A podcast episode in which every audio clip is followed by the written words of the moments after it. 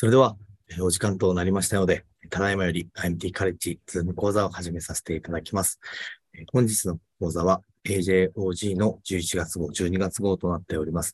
それでは、早速なんですけれども、林先生、お願いしてもよろしいでしょうか？あはい。ありがとうございます。ちょっとあの、花粉症がちょっとひどくてですね、今日、ちょっとあの、人に言う方はごめんなさい。えっ、ー、と、今日のこれはあの、えー、胎盤限局性モザイクの、まあ、コホート研究のメタ解析という、そういう内容になります。まあ、あの、まあ、今後、 confined、えー、 placental CPM ですか？ confined、えー、 placental mosaicism ですね。えーと、こちらの研究になります。えっ、ー、と、胎盤原曲性モザイクと診断されたあ妊娠における有害な酸化的及び新生転機の割合をモザイクのないコントロールと比較して評価する目的としたということになっています。で、えっ、ー、と、対象は1980年から2020年までですね、このウェブ上のデータベースで、まあ、検索したというふうになっています。研究選択基準は CPM と診断した単体、えー、妊娠10例以上含む、えー、英語による観察研究対象としたと。え要するに、まあ、いろんな適用があるんでしょうけども、まあ、要するに、あの、重毛採集ですね。えっ、ー、と、こちらを行って、そして染色体上検出されたと。えその後に、えーまあ、CPU もあり得るということで、えー、陽水検査、または、また、あの、新生児の白血球培養から正常を買う方であった、実は、であったという症例を、ね、あの、選んでいるわけですが、えーとまあ、方法は、まあ、あのいわゆるこういう研究の選択、データ抽出、それからあ方法の質の評価ということになります。それから、えっ、ー、と、えー、CPM の診断された妊娠とそうでない妊娠における利用可能な転移の、転機の大図比を推定したということで、まあ、えー、I スクエアのスタティックスで、まあ、受けて不均一性も評価したということになっています。まあ、結果がですね、まあ、あの、後で図表も出てくるんですけど、まあ、そんなにあの、なんかこう、難しいというか、まあ、内容ではないんですが、えー、80件レビューして、まあ、8件の後ろ向きのマッチとコホート研究。まあ、これは、えっ、ー、と、症例が、CPM が708例で、対象が11,599例ということになってますね。で、えー、これ CPM の有無による比較で行うメタ解析に含まれたと。で、えー、素解析ではオッズ比で2.45、それから質の高の、うん、ニューキャッスルオタースケールを用い用いた評価で、質が高い研究のみで、まあ、感度解析を行ったと。そうすると3.6倍オッズ比であったと。で、でえっ、ー、と、SGA が生まれやすいと。ということが分かったということですね。同様に CPM と診断された妊娠では、出生時の体重があ3%未満と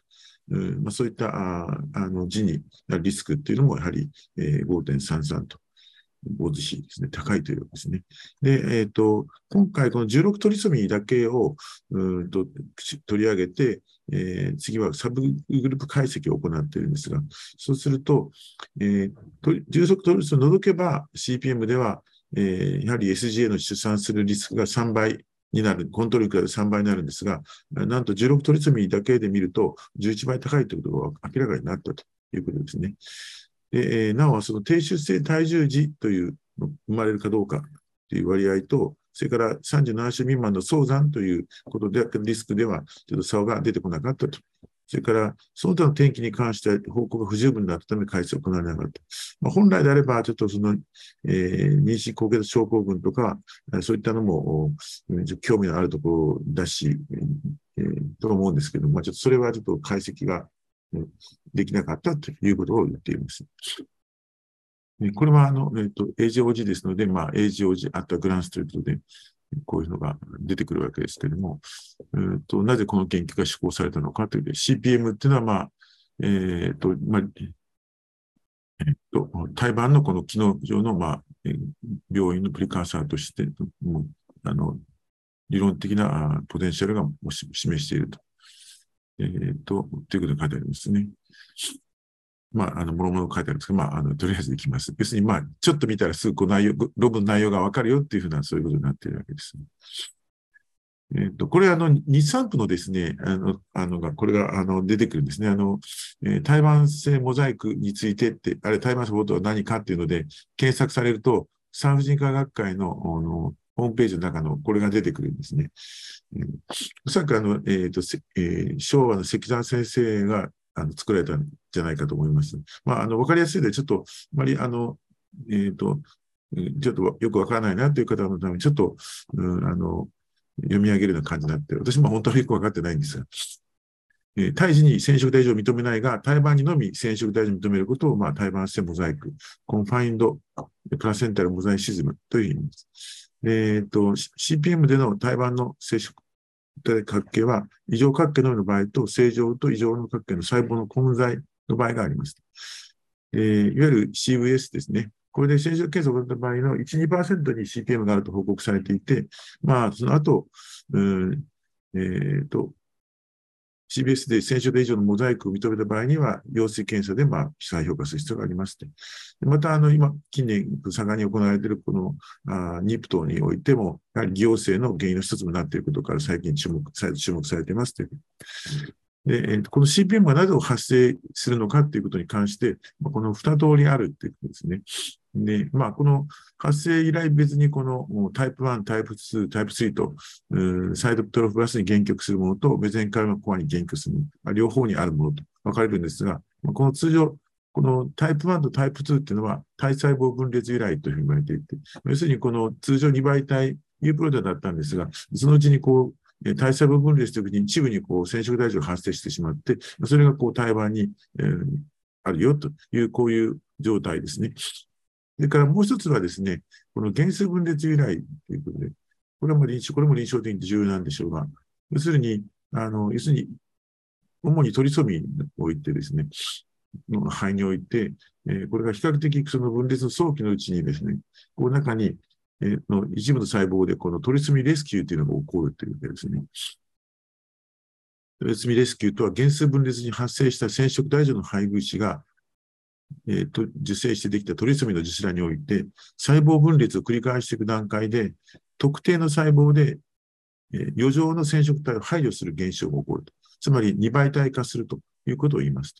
その結果、胎盤はトリソミのまま、またはトリソミと正常化学のモザイク、えー、胎胎児では全身、正常染色体を一本失って正常の角形のある CPM が起こりますということですね。これ分かりやすい図が出ています。このトリソミレスキューは生体が生存するために起こる不思議なメカニズムですが、よくとばかりはありませんと。もともと3本あった染色体は、父親由来が1本、母親由来が2本、あるいは父親由来が2本、母親由来が1本からなっていますが、レスキューによって失う染色体はこの3本のうちのランダムに起こるので、そうすると3分の1の確率で2本の染色体が父親か母親のどちらかの一方に由来すると現象が起きます。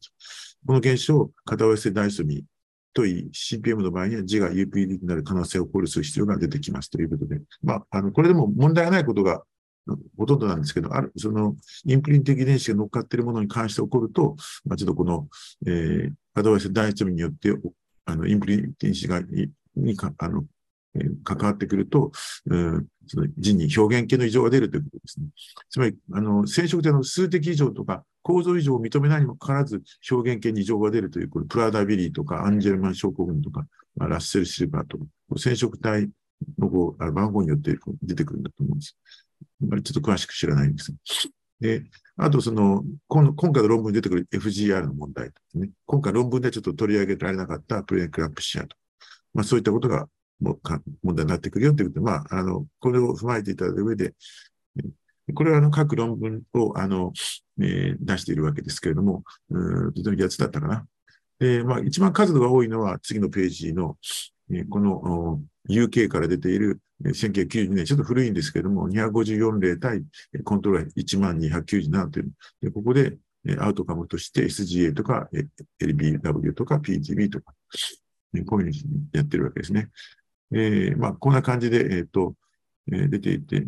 えー、ちょっと残念ながらですね、この妊娠、あ高血圧症候群とちょっとそれまであんまりないんですね。ちょっとだから結局出せなかったということで、まあ、これはあのプリズマのフローチャートになります。で結果的にこの8研究が、まあ、選別されたということになっている。これは、えっ、と、研究の質を表すもので、 Newcastle Ottawa Scale で、まあ、高ければ高いほど、え研究の質が高いということになるということになりますが。で、あと、 forest plot がひたすら並ぶんですけども、それで終わりになるんですが、これは、えっ、と、SGA の forest plot で見てるわけですね。でそうすると、えー、コントロールの方が少ないんですね、SGA がですね。でその、えー、オッズ比が2.45倍だというわけですね。えー、この SGA 定義は10%タイル以下というふうになっていますね。そして、えっ、ー、と、これはあの先ほど出てきたあのニューキャストオタースケールで、スコアが8点もしもしくは9点の、いわゆる質が高いという研究のみで、えー、まあ感度解析を行っているわけですね。そうすると、えー、感度分析を行っているわけです。そうすると、えー、これやっぱりさ先ほど、えーと、2.45だったんですが、それが3.65に跳ね上がりましたということを言っています。これは、えっ、ー、と、もっと厳しくですね、出生体重時が、で、体重3%体力未満であるというのになりますと、これは5.33倍だというふうに言っていますね。で、こちらはですね、ローバースウェイト。これね、この、でここで2500点、まあ、この辺できあの、うん、切っちゃうと、結局ですね、差は出てこないということになってしまうんですね。まあ、そういったことが言われています。で、えっ、ー、と、これは早産に関連するプリターバースなんですが、これもですね、まあちょっと若干ですね、えっ、ー、と、えー、この CPM の方に具が悪いんですけれども、まあ、ちょっと1をまたいでるということで、まあ、少し相談がこっちにはやっぱ多いんだろうなと思うんですが、まあ、有意差では出てないということになります。でこれはですね、えっ、ー、と、16トリソミーを除外して、そして、えっ、ー、と、SGA がどうなる、どうなるのかっていうと、え、ー、と、これが3.09倍ですね。えー、こちらの方が、えー、多いということになりますね。CPM だけど、ノン、16ですね。ノントリスミ16と。それとコントロールの比較ということになっていますね。で、これがですね、トリスミ16だけに注目すると、これが11.64倍に跳ね上がりますよということで、やはり16番トリスミってなかなか厳しい、で、特に16トリソミは、この本文の中でデータとしては出てこないんですが、妊娠高血圧症候群と関係していると言われてますし、あと、字の表現系にも、うん、異常が出るのが多いというふうに言われているんで、まあ、ちょっとやっぱりこの、えー、CPM の中でも16トリソミっていうのは、えー、ちょっと得意な存在なのかなということが述べられてました。えっ、ー、と、以上になります。先生ありがとうございました。それでは、はい、先生、引き続きお願いしてよろしいでしょうか？はい。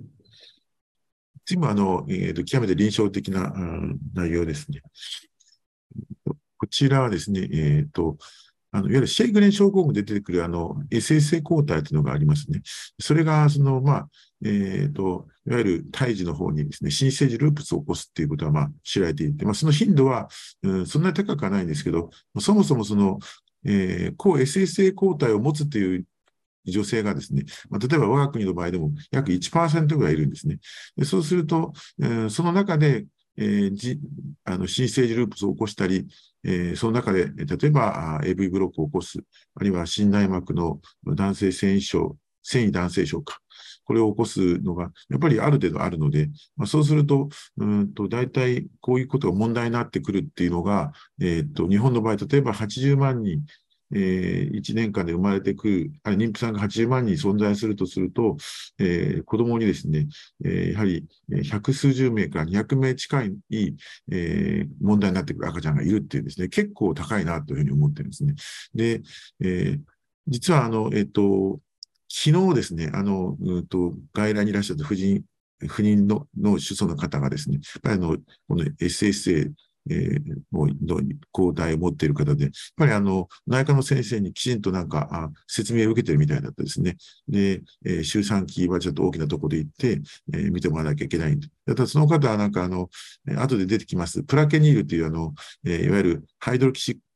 クロロキンですね。これをあの、うん、発疹が出た時から飲んでいるのでね。で、その先生からは、クロハイドロキクロロキンは、まあ、あの、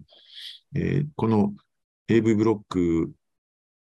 を指導するその新生児ループスの頻度を下げる可能性があるということで期待されている薬で、妊娠中、継続して飲んでも安全性が高いんだと。うん、で、その代わり、ハイドキシクロロキンを飲むでる間は、えー、その方は200ミリと400ミリグラムをあの交互に飲んでるっていう方でやってる方なんですけども、らしいんですけども、あの1年に1回網膜病変の、えー、網膜症を起こすが有名なので、えー、それをきちんと管理しなくちゃいけないというふうにきちんとあの説明を受けてる、えー、そういう患者さんが昨日あの初診で見えました。えっ、と、この研究の目的というのは、別に SSA 抗体で陰性的手率というのを用いたあ AV ブロックの起用がない妊婦のサーベイランス負担の軽減、ちょっと日本語が難しいですけど、要するに SSA 抗体があっても、その抗体以下がこれ以下であれば、えー、そのリスクはもうほとんどないので、えー、いわゆる、うん、胎児の超音波のをフォローしたり、えー、病院に通ったりする必要はないっていうことを、まあ、なんとかそういう、えー、行き地が探せないかっていう、そういうですね。えっ、ー、と、過去に胎児、あか患児を出産していない、えー、SSA 抗体陽性の妊婦における胎児防止ブロックのリスクは約2%であると。えー、高い効果、抗体価っていうのは、が、あやっぱりこのボイスブロックを起こすには必要なんだけども、まあ、それだけではないとで、まあ、例えば第一次が起こしても、第二次何もしなくっても今度、タイターが高いのに、起こさないということもあるんで、まあ、なんか、それ以外に、この生性抗体の抗体価だけでは説明できないみたいですけども、まあ、しかし、低ければやっぱりリスクはほとんど回避できるという、えー、というふうになってますね。えー、ただ、その、えー、このボイスブロックを起こすリスクが低い妊娠を特定するための抗体価の陰性的観測データなくて、まあ、サーベイランスが必要でない可能性があるということですね。えー、今研究は臨床的に実証さ検証されたラボの検査を用いて、えー、AV ブロックを発症する可能性の低い胎児を同定するための、えー、抗体の域値。この抗体は、えっ、ー、と、52、R、抗 RO52 抗体と抗 RO60 抗体とそれぞれ分けているんですね。これはあの、52系ダルトンの抗原に対する抗体と、で60系ダルトンに対するの抗原に対する抗体ということになっているそうです。ちょっとあの、SRL に聞いてみたんですが、ちょっと SRL の担当者はよくわからんと言われてしまいまして、あの、いわゆる、えっ、ー、と、SRL で測れる2種類あるんですけど、SSA には、ちょっとこれがとどう関係がするのか、どうしてもちょっとあの返答いただけてなくてですね、ちょっと調べたんだけどよくわからなかったです。で、えっ、ー、と、研究デザインとしては、コロラ大学のと、それからフェニックス小児病院、まあ、ここで、衛生抗体が、まあ、あ地元の検査会社で陽性と判断された。こういった方を、えっ、ー、と、ニューヨーク大学のランゴン医療センターの新生児ループス研究レジストリーというのがあるんそうですが、そこに登録された妊婦の多施設レビューを行った。ということです？で、えっ、ー、と、この対象者をですね、3軍に分けてるんですね。で、その1軍っていうのは、えー、と、えー、過去に、えー、あ、SSA 抗体は全員陽性なんですが、あこれまでにも、あるいは現在妊娠しているこの赤ちゃんにも、うん、何ら胎児ブロスクは認められてないという、そういうのを一軍として。それから、今現在まさにこの回の妊娠で、胎児の防止ブロックがあるんですっていうのを2軍にしてるんですね。えー、今、なお進行中。3軍は、えーと、今回の、今現在の妊娠では赤ちゃんは正常なんですけれども、以前に胎児防止ブロックが認められたと。まあ、こういうのを3軍とに置いて、この、こういうグループ分けをしています。えーと、この検査方法、この52抗体と60抗体の検査方法というのちょこれが2種類の方法でされていてですね、ちょっとここがややこしくなっちゃう原因なんですが、 multiplex beads assay、えー、という、これがですね、えー、一つあるんですね。これが、 Associated Regional and University Pathologists Laboratory といった、ちょっとよくわかんないですが、ARUP と後で出てきますけども、まあ、こういう発生法、これが日本においてなんかあるのかなって、ちょっとよくわからない。もう一つは、おそらくこれはあのエライダーになんだと思うんですけども、それ、これが NYU、ニューヨークっていうので出てきます。で、えっ、と、それで用いて、それぞれの母体結成中のこの52の抗体と60の抗体を分析しましたということになっています。で、結果なんですけれども、と全部で対象者が270人いてというわけですね。で、1軍の、えー、と、AV ブロックフリーのが1軍で、141名で、2軍は、あえっ、と、えー、現在、その赤ちゃんがゲームブロックであるという方と、それから過去にそういうのを出産したんだけども、今の妊娠では問題がないという、この全部で270人です。ちょっとあの、データはこの中で、え、ー、と、表、実表にはない、図表にはないんですが、この1軍の141の被験者のうちの89人が、もうすでにですね、ヒドロキシクロロキン治療のデータを持ってた、飲んでたっていうことですね、なってるんですね。要するに予防するためにですね、ということになってるようです。で、えっ、ー、と、しかし、そのクロロキン飲んでいる方において、えっ、ー、と、抗体価は治療、治療している、このヒドロキシクロロキン飲んでいる人と飲んでない人で差がなかったですというふうには書いてあるんですけど、図表が一切ない。で、えっ、ー、と、また、この抗体価を見ると、いずれの抗体価もですね、この1軍でやっぱり低いんですね。で、えっと、2軍と3軍、要するに、現在 AV ブロックっていうのと、過去に AV ブロックだけ今はないと。今はここにはないという、この後では差がなかったということですね。で、えっと、このマルチプレックスビーズ圧生によるこの抗体価を、うんえー、共にですね、112単位未満ということで、や、で決めてやっていくと、この胎児防止ブロックは発生しないということになったというわけですね。で、もうもう一つ、おそらくエライザ法のことを言っているんだと思いますが、そちらで52抗体が650未満、60抗体が4060未満ということで、えー、94例の不健者で、えー、こう分けていくと、えー、これ未満であると胎児防止ブロックは発生しないということが分かったということですね。つまり、えっ、ー、と、この人、この、こういったスレッショールでやると、それに、この未満であれば、うんと、胎児防止ブロックはおそらく発生しないだろうと。過去に発生しなかったんで、今後も発生しないだろしないだろうから、あるいは発生すること非常に稀だから、その胎児の、えー、シリアルな連続的なその、えー、サーベイランスはしなくてもいいんじゃないかと。その分が省けますよと。そういうことを言っているとですね。ちなみにここの費用ですね、この、えー、SS 抗体陽性の妊婦に推奨されているこのエコーの、うん、費用っていうのが、あ全妊娠期間で、えー、確か、えーえー、すごい高いんです。えー、っと、1万数千ドルするんですね。えー、すごいお金ですね。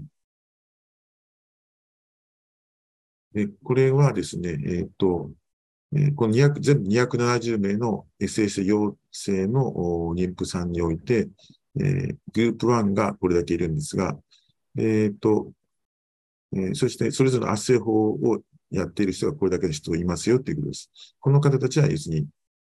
えっ、と、過去にも現在の赤ちゃんにも AV ブロックがないという。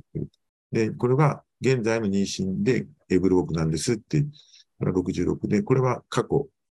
はあいる、過去に産んだことがあるんだけども、今の子にはないという、こういうふうな分かれています。そして、えっ、ー、と、そうするとですね、えー、ど、どんなもんだということなんです抗体価で見ると、このグループ1の人たちが、やっぱりこの抗体価がですね、ちょっとやっぱりこのグループ2とかグループ3に比べて、やっぱり低いですね。41、180、205と。この、えー、R を60個のダルトンの抗原に対する抗体に関しても105、130、130。要するに、これも圧倒的にこれ低いですよね。これも低いんです。で要するに、うんと、これに比べて、やっぱりこれとこれは非常に高い、優位に高くて、まあ、これとこれは同等ということですね。で、これも、あの、ボックスプロートなんですが、まあ、これ分かりやすく示すと、まあ、こんな感じで、やっぱり明らかにこれは低いのかなと。だからやっぱ抗体価が低いということは、やっぱり学ばれる要因の、うん、大きな要素になるんだろうな、ということはこれで分かります。えじゃあ、そうするとですね、そうすると、じゃあ、早速その、なんか、えー、陰性の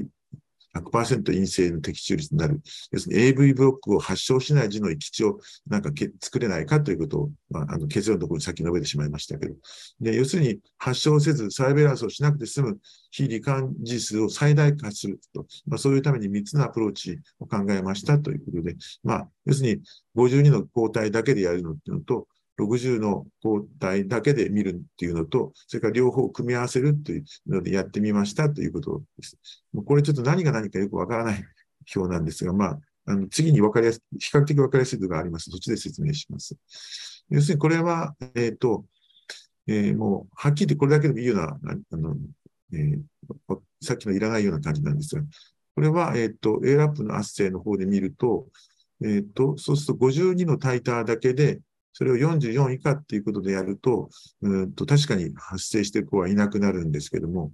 えっ、ー、と、で、そして、えっ、と、全、えっ、と、非罹患人の51%がこの中に入ってくるんです。で、えっ、と、39%の、うんと、この、えっ、と、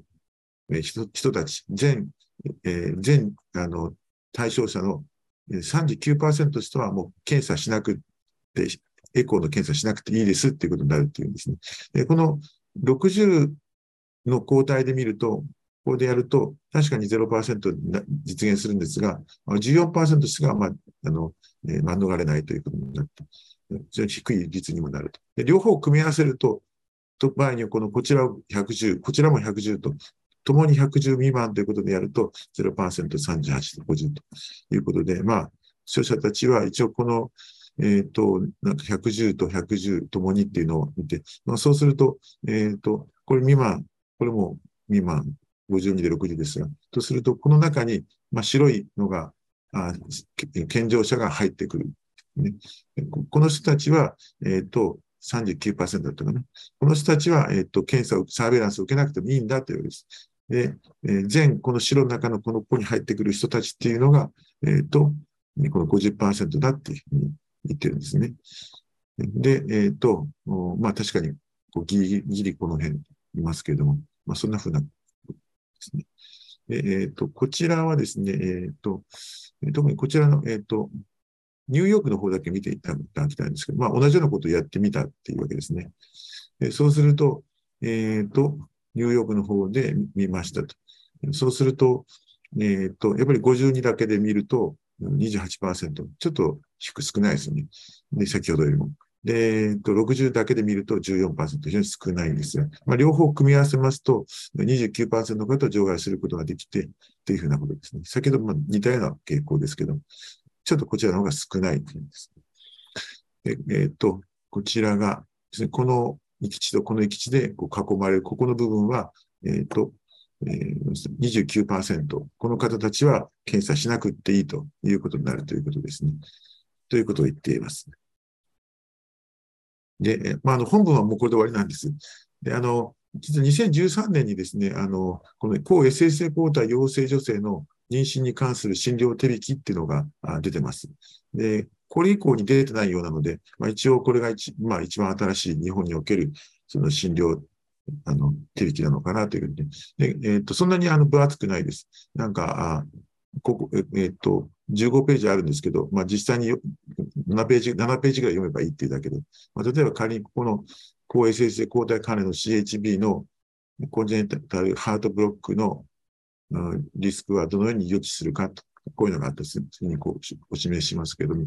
要するに、えっ、と、え、やっぱり、あの、一度子供を起こしが産むと、次の子もやっぱり結構高いというふうに言っていくことですね。なっています。えっ、ー、と、やっぱここにも52系ダート、60系ダート2種があると書いてありますですね。それからですね、SSB コーダに関してはあまりこの病態関与を否定的とする意見も多いという。で、え、ー、と、SSA 工程は DID 法とエライザ法。これ、あの、餌レーダ両方とも測れるんですよ。ただ、これの、これとこれが、えっ、ー、と、この52系レダートンと50系レダートどう関連するのかっていうのが、ちょっとどうしてもわからなくてですね。ちょっとその辺はちょっと宿題になっちゃうんですが。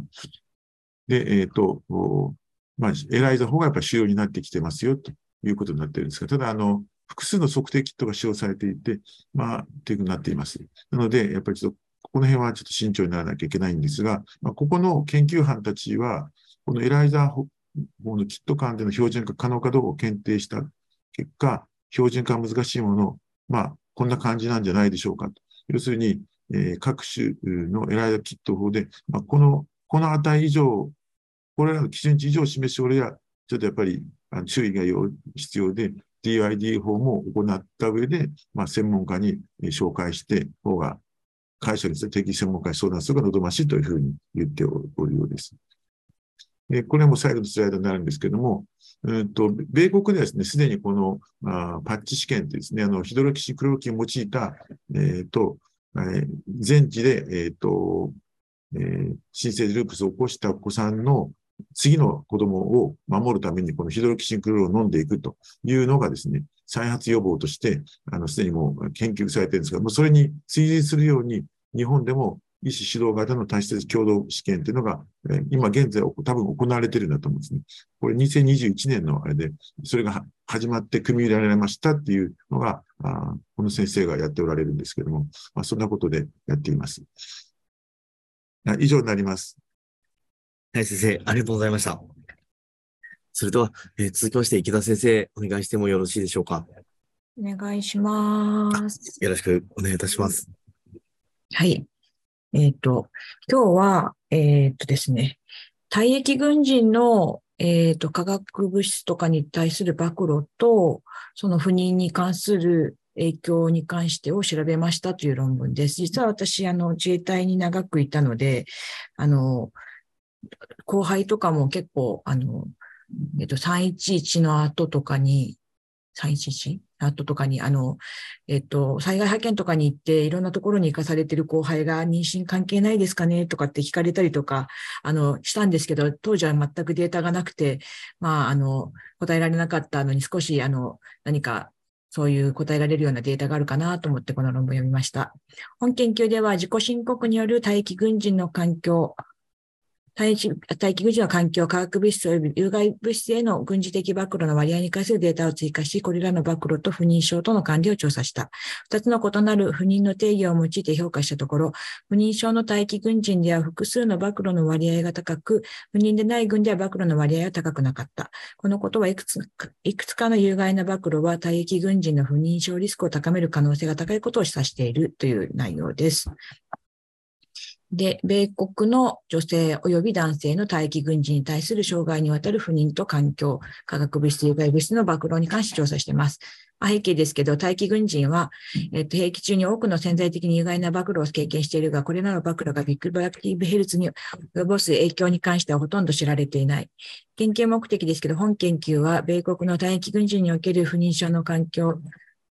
認証と環境、化学物質、または微薬物質への暴露との関連を評価することに目的とした、まあ、研究デザインですけれども、本研究では10年以内に退役者20歳から45歳までの米国の女性及び男性の退役軍人の、まあ、サンプルから得られた、えっ、ー、と、自己申告の横断的なデータを調査しました。えー、データはコンピューターでえっ、ー、と、コンピューター支援、電話インタビューっていうのがあるんですね。で、平均1時間27分ぐらいで、7分ぐらいでされているようです。あと、まあ、あの、人口統計学、一般的な健康及び生殖に関する健、えっ、ー、と、健康、性障害及び軍事的暴露を評価した。ロジスティック回帰モデルを用いて環境科学物質及び有害物質への暴露と2つの異なる定義。否認をしていない成功を行っていても12ヶ月に一度妊娠しない、及び12ヶ月以上妊娠を試みても妊娠しないという2つの定義による不妊との関連を消化したということです。で、えっとですね、まあ後でちょっとこれは問題な、問題ではないんですけど、否認をしない成功を行っていても12ヶ月以上妊娠していないという方には妊娠をトライしてないって方もいるので、あの、どっちかというと妊娠を一生懸命頑張ろうとしてるけど、妊娠しないって方の方のデータを中心にこれからお話ししようと思っています。基本研究の対象となった待機軍人のうち、女性1194名の中の592人、および男性1407名中の727人が否認をしない成功している場合への不妊症の定義に該当し、女性の781人は310年40.2%が、えっ、と、心、えー、まあ、および男性の34.8%が妊娠を試みている場合の不妊の定義に該当したということです。まあ、どっちかというとこっちの方が正しいかなって感じで、そちらで考えています。自己申告による、えっ、と、不妊症の女性及び待機軍人において、石油化学物製品及びプリエンカビフィニルなどの複数の別暴露率が高く、いずれの定義でも不妊症を報告する男性と女性での両方で高かった。注目すべきは、不妊症でない群では調査対象の暴露を自己した割自己申告した割合が高くなかったことである。さらに、不妊症を報告した待機軍軍人は、総暴露回数がより多く、平均、標準偏差は否認をしていない成功している場合の不妊不妊症の定義の場合、えー、っと、不妊症の女性の待機軍人では7.61回、非不妊軍では7.13回、男性の場合は 13. 13回と非不妊群では12回ということで、あの、暴露の回数そのものもやはり不妊の群の高かったということですね。また女性、妊娠を試みている場合の不妊の定義では、定義でもですね、7.69対7.02、まあ、女性男性の場合は13.77対12.89ということで、やはり、あの、あの、えっ、と、暴露の回数が多いほど不妊になりやすいという状況になっています。結論としましては、本データは大気群賃が兵器中に暴露した環境化学物質及び有害物質と不妊症の関連が明らかにした。本研究は自己申告確毛検化されてない調査によるデータ収集という制限があり、暴露と不妊との因果関係を証明することはできないが、大気群人にの、が、あ、兵器中に大きな暴露を経験していることを示しており、大気軍人の、暴露とリプロダクティヘルスの関係の可能性についてさらな研究が必要であることを示しているということになっています。で、あの、実はこのフローチャートがちょっと私最初難しかったんですけど、まあ5、5万人ぐらいの方がいて、そして3108人ぐらいに、えっ、と、インタビューをして、で、最終的には、えっと、男性、女性、女性の方は1119、1194名、男性が1407名で、で、こちらの方が、あその成功、えっと、否認をしてない性交渉があったかないかってことなんですけども、さらにこちらの群は、その1194名の中の、えっと、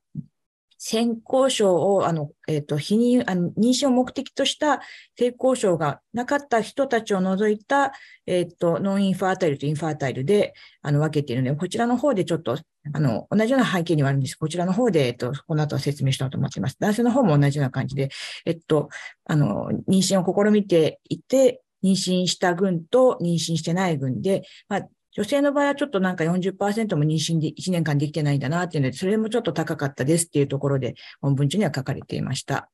で、図、テーブル2の方は女性の待機軍人のデータで、えっ、と、このトライングというコンシーブの方で良い差があったのはボディマスインデックスで、えっ、と、まあ、太ってる人の方が妊娠しにくいっていうことみたいです。で、えっ、と、さらに、次のフィギュアが、えっ、ー、と、退役軍人女性の方の不妊に関連する暴露なんですけれども、これちょっとちっちゃいのであれなんですけど、左側から石油化学製品、炭疽ワクチン、硫黄、火災、えっ、ー、と、極度の暑さ、暑さちょっと間違ってます。ごめんなさい。暑いってあのホット、ホットの方ですか？暑さと、ポリ塩化ビフェニルということで、えっ、ー、と、このオレンジ色の方が trying to conceive ということになってるんですけども、そちらの方で、えっ、ー、と、有意差があったのが、えっ、ー、と、石油化学製品、オーツレーション1.48、炭素ワクチン1.87、硫黄の火災、硫黄、があるところでの火災に暴露されたってことでしたけど、3.41。あと、まあ、暑いところでの作業があったってことで1.60ということで、プリエンカビフェニルの方は、えっ、ー、と、あの、オレンジの群では有意差がなかったということですね。で、えっ、ー、と、これが女性の方のデータで、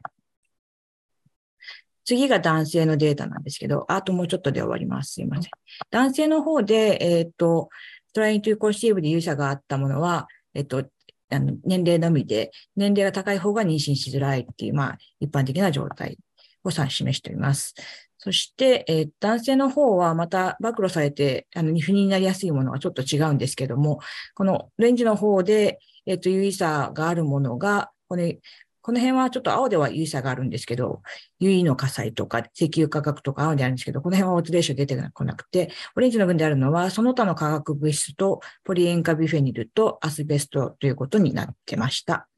で、えっ、ー、と、ちょっと考察の方に書かれてたので、少しだけちょっと自分でデータ付け加えたんですけど、まあ、その他の化学物質っていうのは、あの、本文中に書かれているものとしては、有剤、溶剤とか、あ、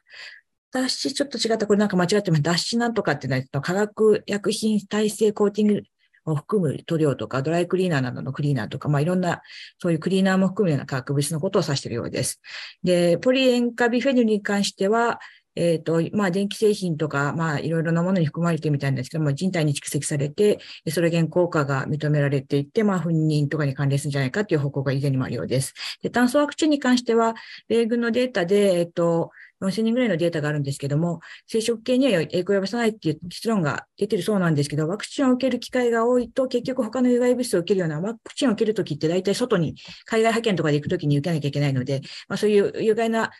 有害な、まあ、暴露環境にある可能性があるから、こういうデータになったんじゃないかというふうに書いてありました。また、アスベストに関しては、今回、あの、データ出てましたけど、これ以前に生殖系に関する報告はほとんどなくて、まあ、一連グリコールの化学物質は男性不妊解明する可能性があるような論文も出てたりとかして、まあ、まあ、軍隊ってだけ、軍隊に限らずこういう物質に限、あの、暴露される方はいらっしゃるんでしょうけど、まあ、軍人もいろいろなことに暴露されちゃうので、まあ、若い人行くときは気をつけて行ってほしいなと、ちょっと思いました。えー、以上です。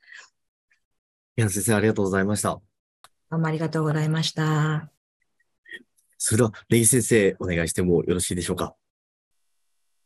えっと、私は、あの、禁煙法と、あの、早産の関係っていう、あの、まあ、これも疫学的な調査なんですけど、ミューニシパルスモークフリーロー、あのこれミューニシパルっていうのは市町村のことを言うらしいんですけど、あのスモークフリーロー、あ禁煙法と早産のリスクについてということです。本研究では、州レベルのあの政治主生データと軍レベルの市町村の禁煙法の状態を用いて、あの禁煙法の存在とその強さですね、あの強力なあの禁煙法なのか緩いのかと早産の可能性についてあの関連を調査したということでこれケンタッキー州であの行われたそうです。あの本研究ではすべての職場および閉鎖された公共の場での禁煙を喫煙を禁止する市町村の包括的な禁煙法のアルゴこの包括的っていう意味は強力な強いという意味です。に住む妊婦は法律が弱いまたは中等度の分、つまり、すべての職場及び閉鎖された公共の場を対象としないあの、まあ、ちょっと抜け穴が多いような禁煙法、または禁煙法のない郡に住むあの妊婦よりも早産の可能性が低いという仮説を立てたということであります。で結論から言うと、この強力な禁煙法をしているところは早産リスクが低下したんですが、あの中等度または弱い禁煙法のところは、禁煙法の法律が、条例がないところと比べて、あの早産のリスクが全然変わらなかったということです。したがって、あの結果的にあの健康的な妊娠を支援するために、すべての職場での禁煙という強力な禁煙政策を医療従事者が提唱することが大事であるという結論です。これで終わりなんですけれども、えっ、と、禁煙は、あの、予防できる、あの、予防することは可能なあのリスク因子であるということです。で周産期の喫煙は、えーと、低出生体重児 SFD、早産、死亡率の上昇や発達性に関係していることはもう十分分かってて、受動喫煙、あのセカンドハンドスモークも胎児への負の影響ですね、こういう低出生体重児、早産、死亡率の上昇などと関連していると。あとは直接の喫煙、セカンドハンドに比べてファーストハンドタバコユーズと書いてありましたが、もあの受動喫煙もどちらもリスクがあるにもかかわらずほとんどの禁煙に関するあの介入にはあの受動喫煙でなくあの妊婦による直接喫煙のみに焦点が当てられているということです。で職場や閉塞閉鎖空間の公的場所でのあの包括的な禁煙条例による禁煙はとても影響のある影響力のある公的なあの健康介入であって、市民のあの健康を改善したという報告があの妊婦に関してだけではなくではなくてあの一般的な健康に関してあの言われてます。例えばそういう条例を起こすことによってあの大人の喫煙率があの低下したと。もちろん心筋梗塞や閉塞性慢性肺疾患や喘息肺がんも低下したということであの禁煙条例、禁煙法は妊婦の受動喫煙ではなくて、妊婦のあの禁煙にも結構貢献しているだろうということで、あのあります。しかし、禁煙条例が早産を減らす効果があるかどうかという点に関しては、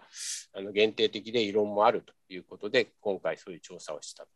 でケンタッキーのあの軍カウンティーレベル、軍レベルの禁煙条例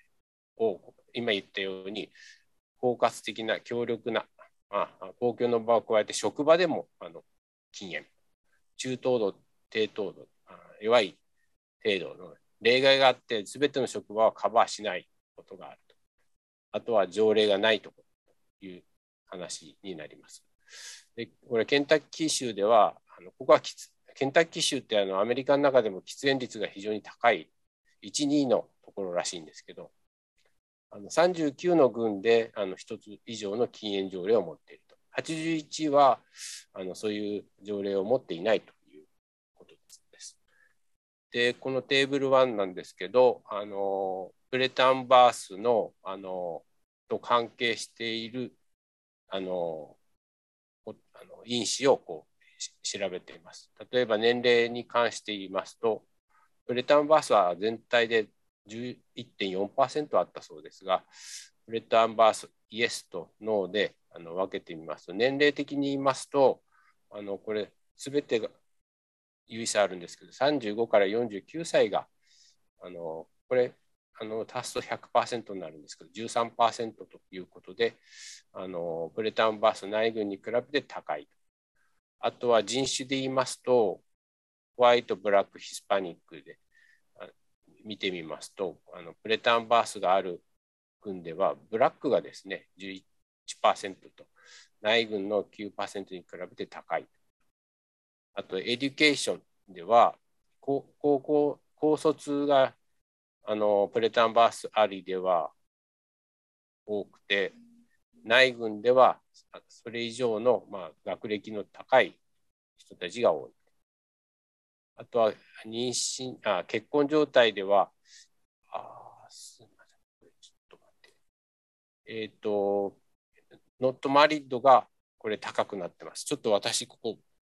多分42.2%、42。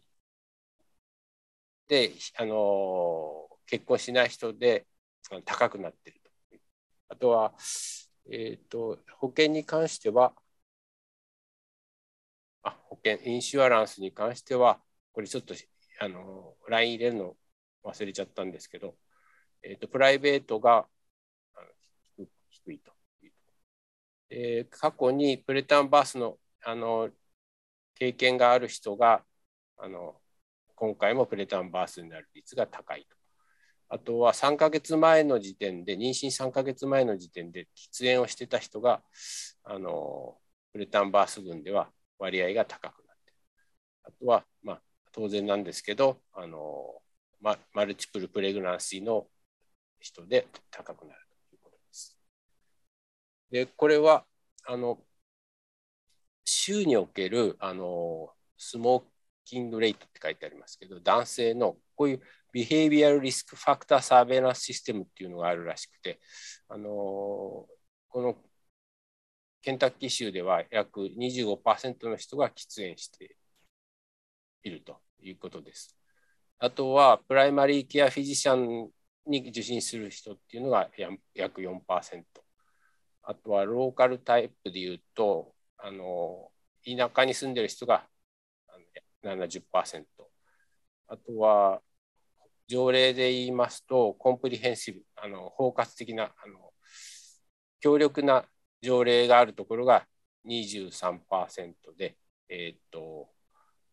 弱いもしくは中等度の条例が9%で条例がないのは68%あるということです。でこれが結論なんですけども一つはあのパーソナルとカウンティレベルでのあの検討です。パーソナルレベルで言いますとえーと、でこれオールバースというのはこれマルチプルプレグナンシーマルチプルバースも含まれるのでまあ、シングルバースだけ注目してみていただければいいかと思うんですけども、あの年齢的に言いますと、えっ、ー、と、18から24をあのレファレンスと取りますと、あのそれ以上のあの年齢では、あの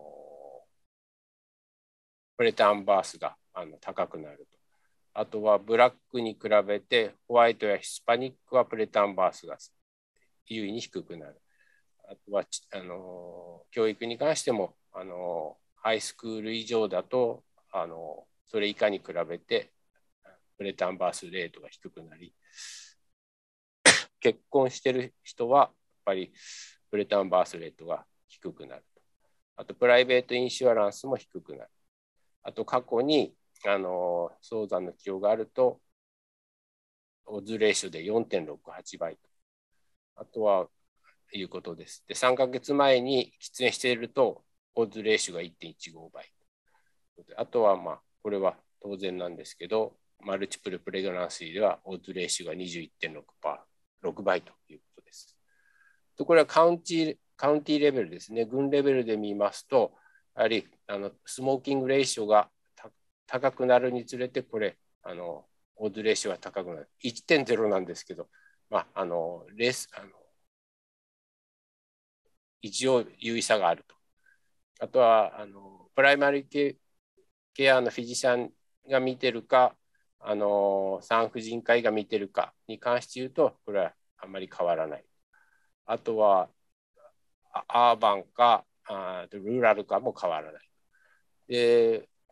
変わったのはこのローステータスですね法律ですね。でコンプリヘンシブ強力なあの条例があるところでは、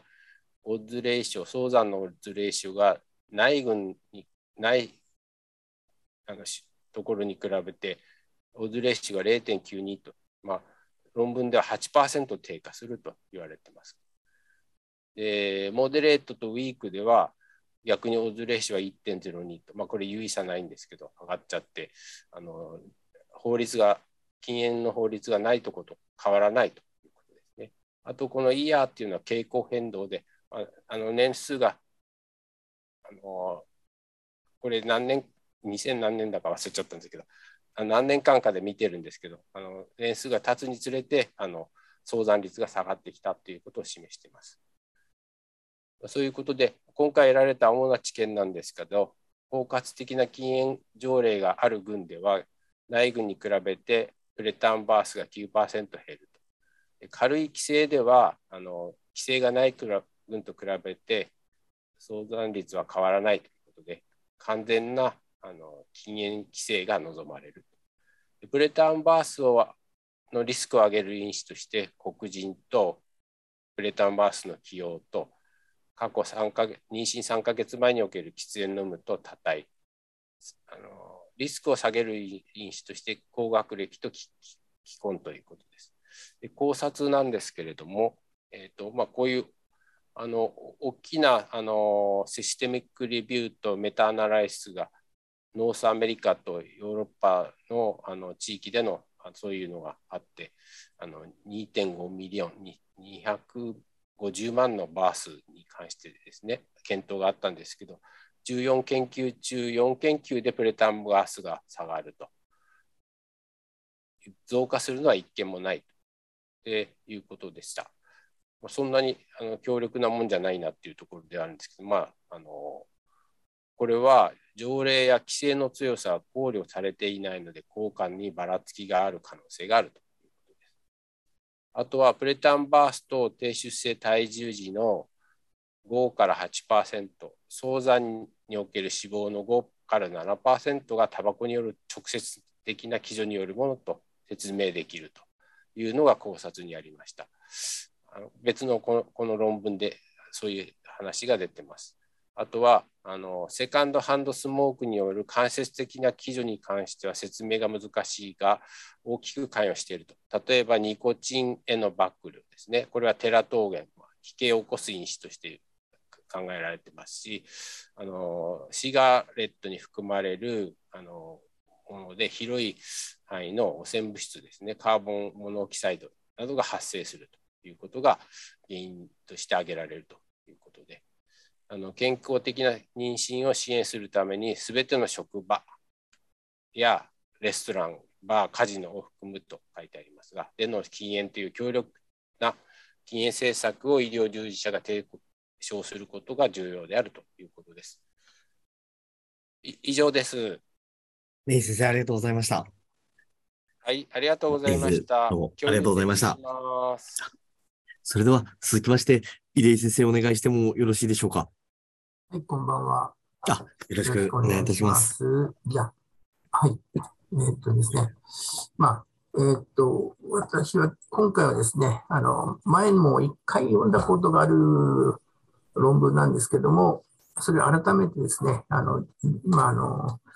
えー、理解をあの深めたいと思いまして、もう一回あのこれ読ませていただきました。一つはですね、あの梅毒の検査ですね。梅毒はどうなってるかということなんですけれども、え、ー、と、まあ、あの、この創設ではですね、えー、まあ、えペニシリンに、よるエビデンスに基づいた根本的な治療法があるにもかかわらずですね、近年その感染率が増加していて、依然として公衆衛生上の脅威脅威となっていて、えー、アメリカにおいてはですね、えー、先天梅毒の罹患率は、えー、2013年から2018年にかけてですね、なんと261%増加して、えー、2021年においても増加し続けているというふうな、あのー、まあ、惨状があるんですね。で、まあ、日本でもですね、えー、まあ、そこまでひどくはないとは思うんですけども、私もですね、あの、あの、インバウンドとかですね、あとは今回のあの、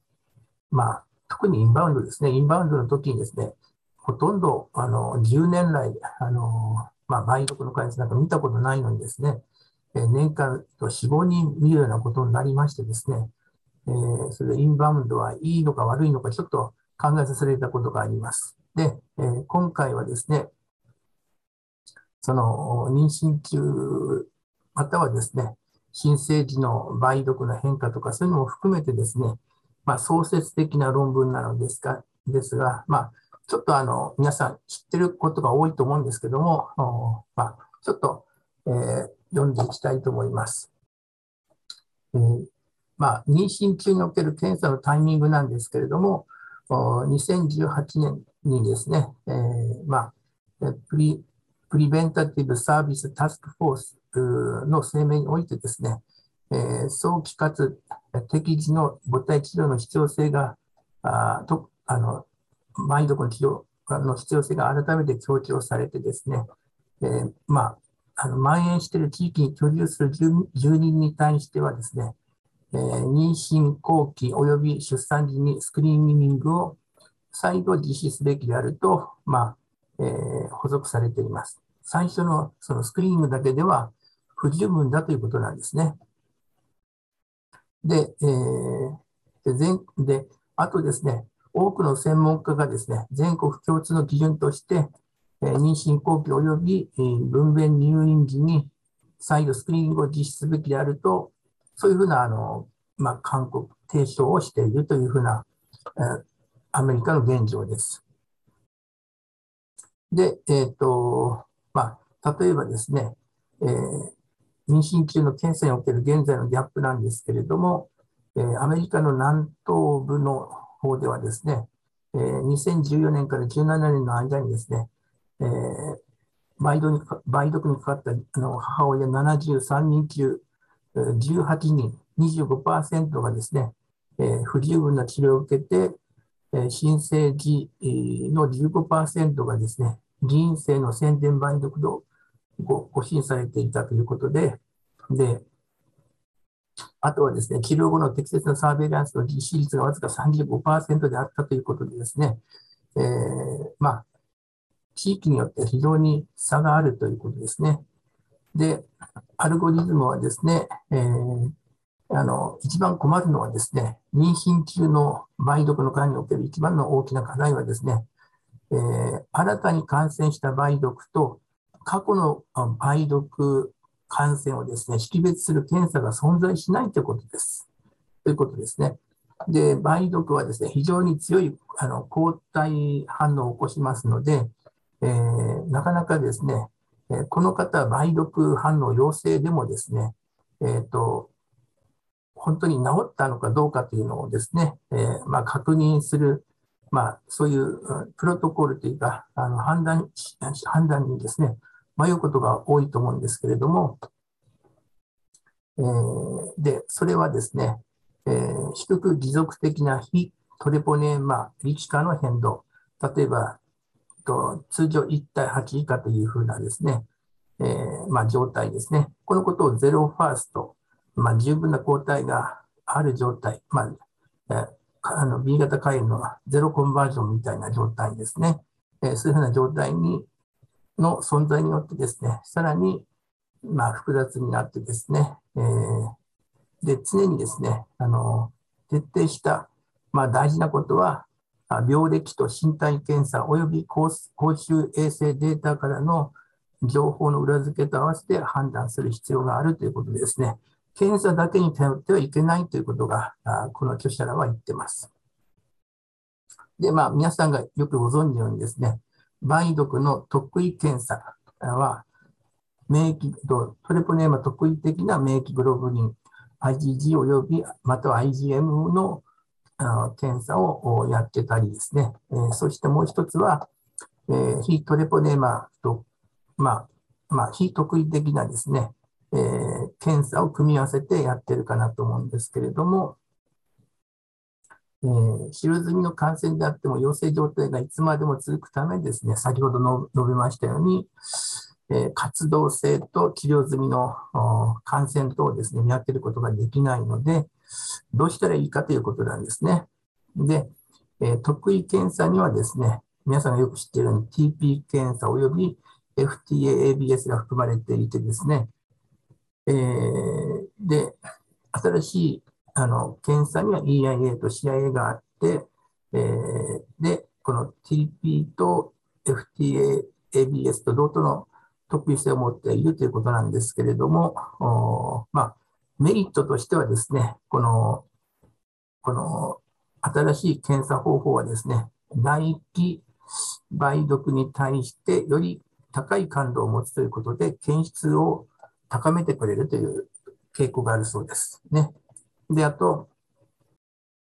まあ、非特異的検査はですね、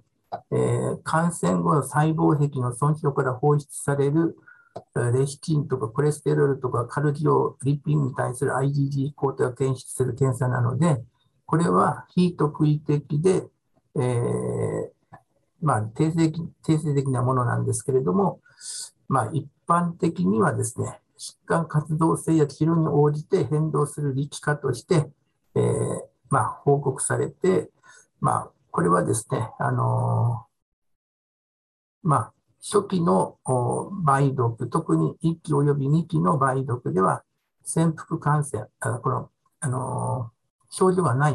感染ですね。その時には、あの、抗体検査とかすると、まあ、え、出てくるということなんですけども、その検査の潜伏感染と比較してより高いヒート区域が観察されるのでですね、えー、まあ、えー、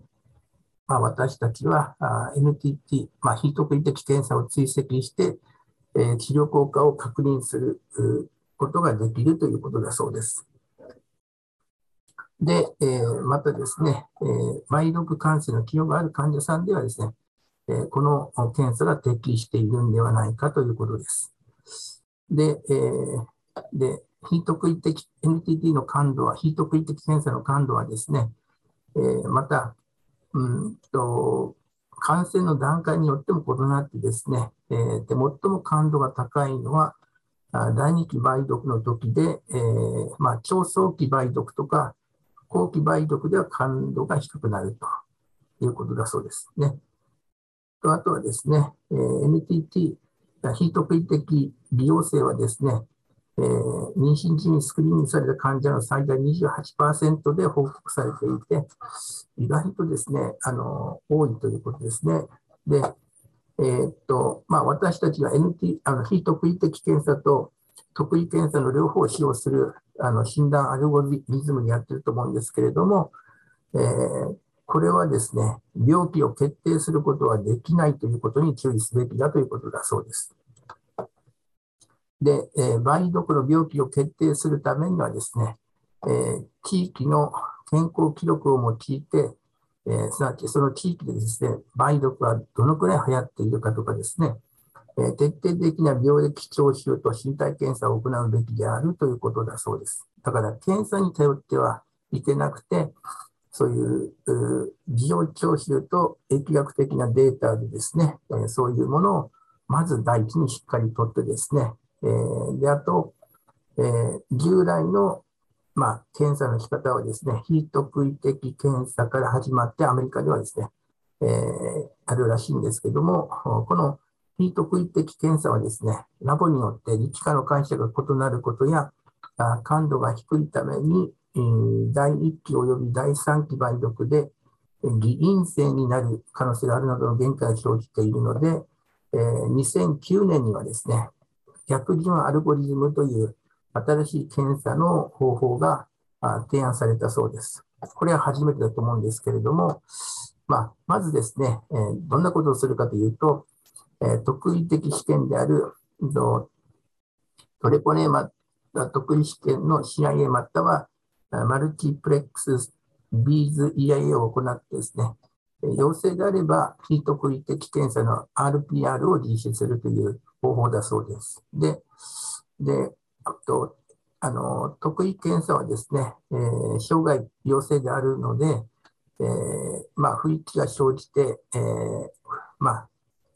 生じるんですけれども、まあ、この時にですね、えー、トリプルや特異検査を、まあ、例えば TP、えーえー、TP などを実施してですね、感染状態を判断して陰性ならば、うん、まあ、早期の大気梅毒があ EIA または CIA 利用性の2つの可能性があるということですね。まあ、こういう検査もあるということですね。はい。で、新生児はですね、えっ、ー、と、まあ、えー、母親のですね、えー、IgG 抗体の受動、まあ、抗体が胎盤を経由してですね、え、ー、と、赤ちゃんの方に、えー、移行してきますので、えー、と、えー、まあ、と、特異検査が陽性となってですね、この抗体はですね、IgG はですね、15, 15ヶ月以上持続することがあるということだそうです。で、私たちはですね、そういう新生児に対してはですね、あの IgM プラットフォームって言って IgM が出てくる、その、まあ、抗体検査ですね、IgM の 19S、FTA、ABS テストとか、IgM、イムノブロット、IgM、酵素、結合免疫測定法などが用いられているということだそうです。で、えー、まあ、免疫傾向法と同様にですね、PCR や暗視や顕微鏡で早期の感染ではですね、まあ、今の陰性となることがあるので、えー、で、現在ですね、えー、先天梅毒の診断にはですね、あのまあ、いろんな検査が用いられているんですけれども、えー、血清学的検査は性能が低くてですね、感度はわずかたった14%であるというふうに報告されていて、えー、赤ちゃんのですね、先まあ、あの先天性梅毒の診断というのは相当難しいんだなということがですね、えー、これで分かったいただけるかなと思います。で、で妊娠中の梅毒ですけれども、えー、第1期はですね、感染後3週間以内に、まあ、皆さんよくあのご存知のように感染部位の潰瘍または無痛性病変を呈するけれども、えー、まあ、無痛性じゃなくてですね、複数複数の流通性病変もあってですね、えー、その病変が治癒した2から6週後にですね、全身感染を起こす第二期梅毒に移行してですね、えー、この時は褐色の変色を特徴とする、えー、足の測定とか支配、または播種性の芯が、まあ、あってですね、えーまあ、あとはリンパ節主張、脱毛および白板症などもあるということですね。で、これが消失して、えー、2、3ヶ月後にはですね、えー、潜伏期感染に入ってですね、えー、血清学的検査が陽性であるにもかかわらず、臨床症状を示さない、えー、ので、まああの、病気がですね、まあ、患者さんは治ったと思って、えー、まあ、進行して、病状が進行してしまうという、えー、恐ろしいフェイスに移行するわけですね。で、で、でこの潜伏感染が過去12ヶ月以内に起こった場合はですね、早期潜伏梅毒。で、それ以外の梅毒は、後期潜伏梅毒、または期間不明の梅毒に分類されていてですね。で、でこれらの無症状感染期はですね、何年も続くことがあってですね、その間、あ妊娠していない人への梅毒の感染力は最小ですけれども、えー、まあ、そういう時であってもですね、胎児の子宮内感染のリスクは引き続き存在するので、えー、そういう赤ちゃんの方にですね、垂直感染する可能性は十分考えていなければいけないということですね。で、あと、第3期梅毒ですけれども、で、えー、日量、まあ、ここまであのあの到達するのは普通はなくて、まあ、ほとんどが未治療の感染者の場合ですね。で、えー、そういった場合の第3期にステージに入ったあの患者さんはですね、えーと、例えば心血管心心血管の病変とかですね、ゴム死および神経梅毒などはいつでも発症する可能性があってですね、早期の場合はですね、感染後数年以内、後期の場合はですね、感染後30年まで、えーね、あの発症する可能性があるということで、あのー、まあ、息の長いですね、潜伏感染の恐ろしい病気であるということですね。であと、視覚系または聴覚系の障害はですね、え、どの段階でもあ発生してですね、えー、まあ、あとこれはですね、中枢神経系の感染の有無にもかかわらず、まあ、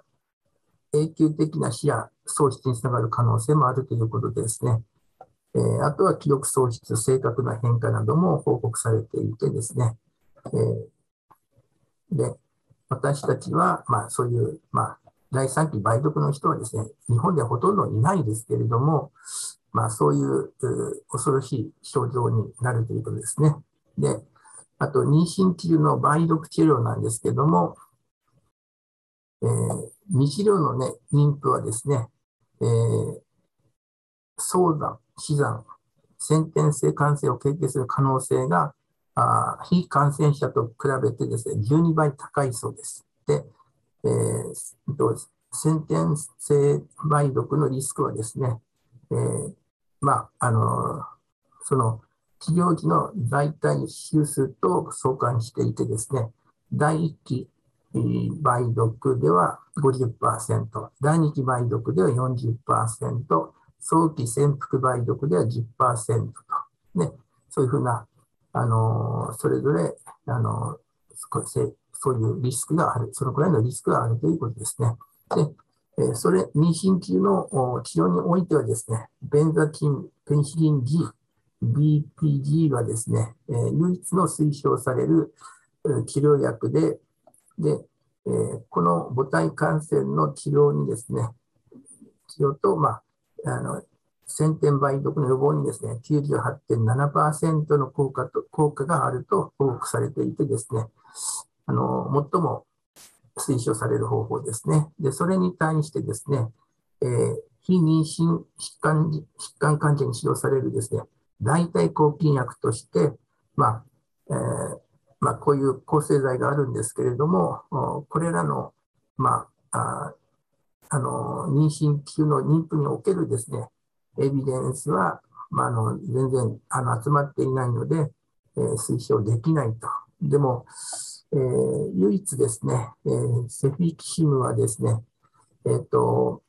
第3世代のセファロスポリンで、えー、抵抗投与が可能で胎盤を通過して、梅毒トレポデーマに対してあの、まあ、活性があってですね、有効性があって、副作用のプロフィラファイルは低いとされているので、えー、まあ、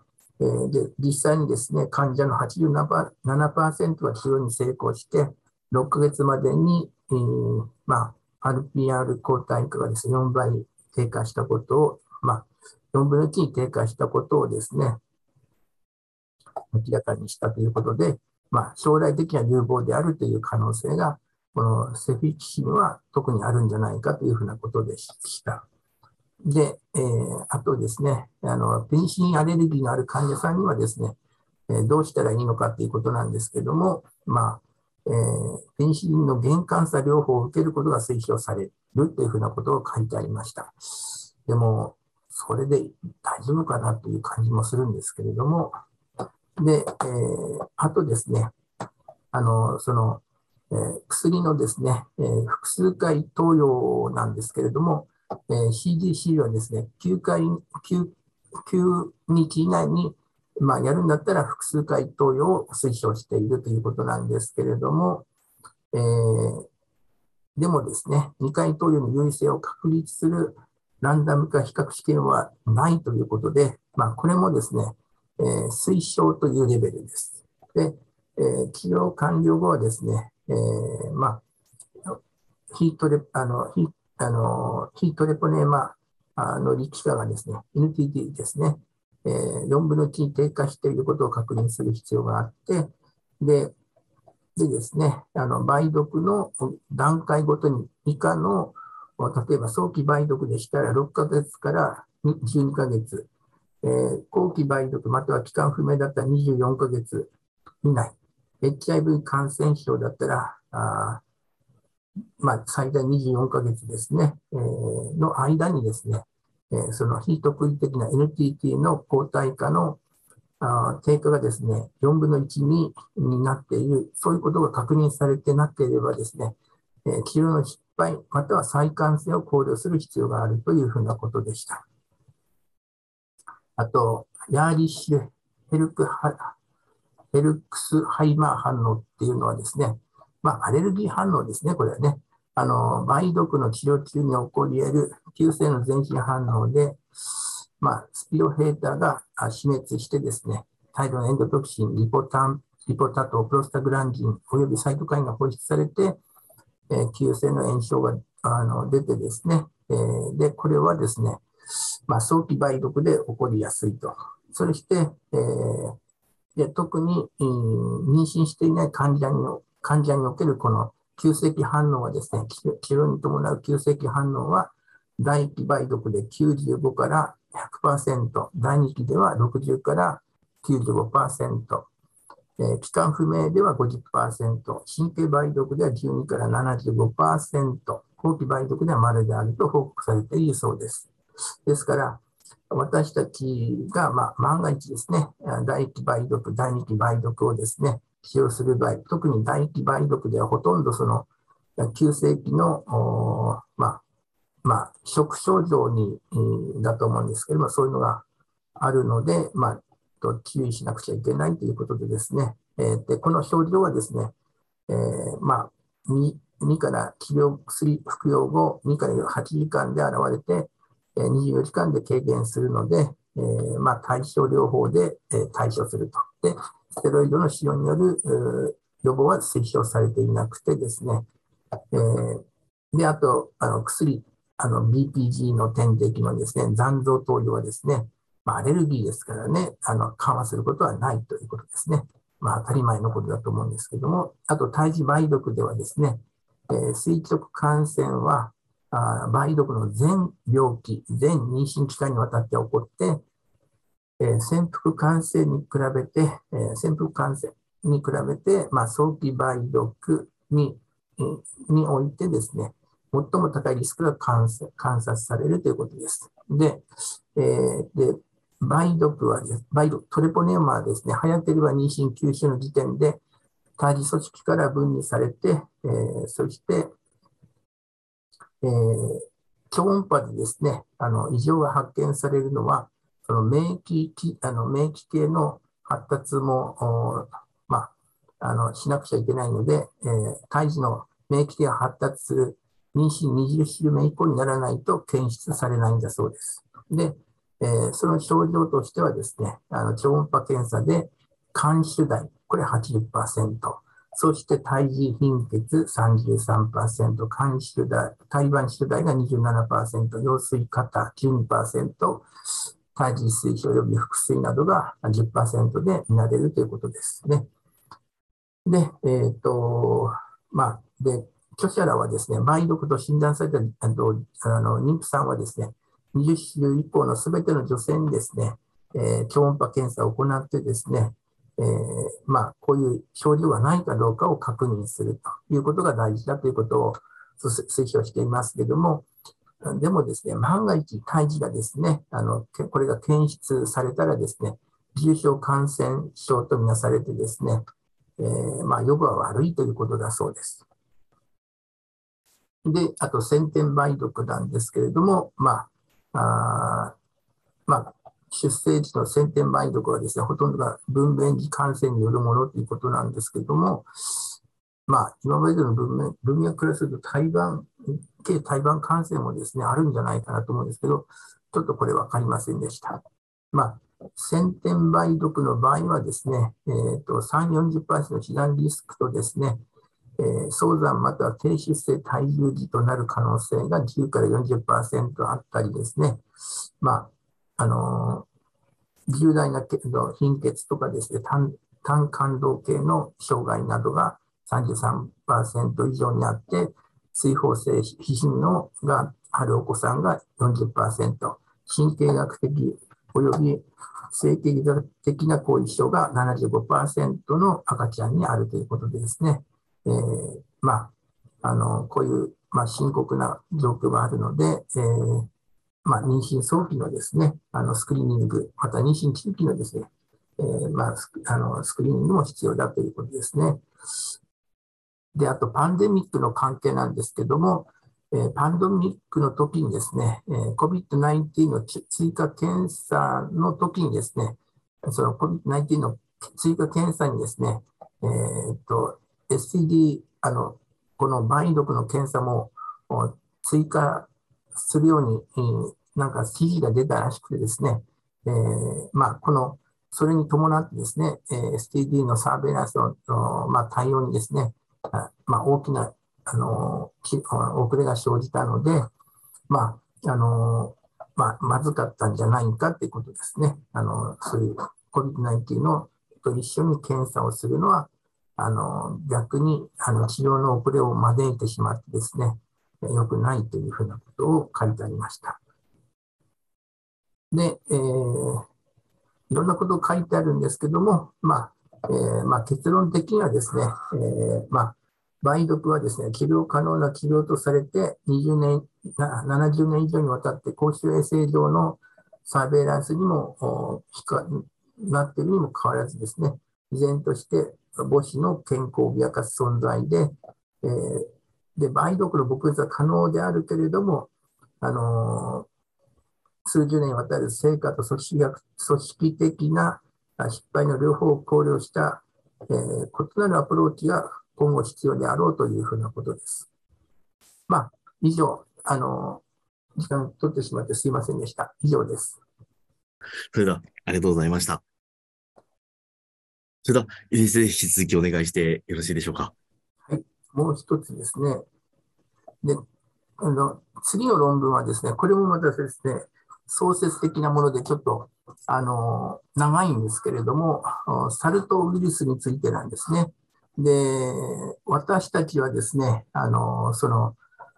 コロナのパンデミックであの大変な目に遭ってますけれども、え今後ですね、あの、サル痘ウイルスなどがですね、私たち日本人はですね、特にあの、まあ、免疫学的に弱いようなね、話を聞きましたんで、え私たち日本人にですね、これが蔓延したらですね、大変な惨状になって、欧米人よりもですね、被害が大きいというふうなことがありますので、まあ、あの今のところ日本ではですね、ほとんど感染者はいないと思うんですけれども、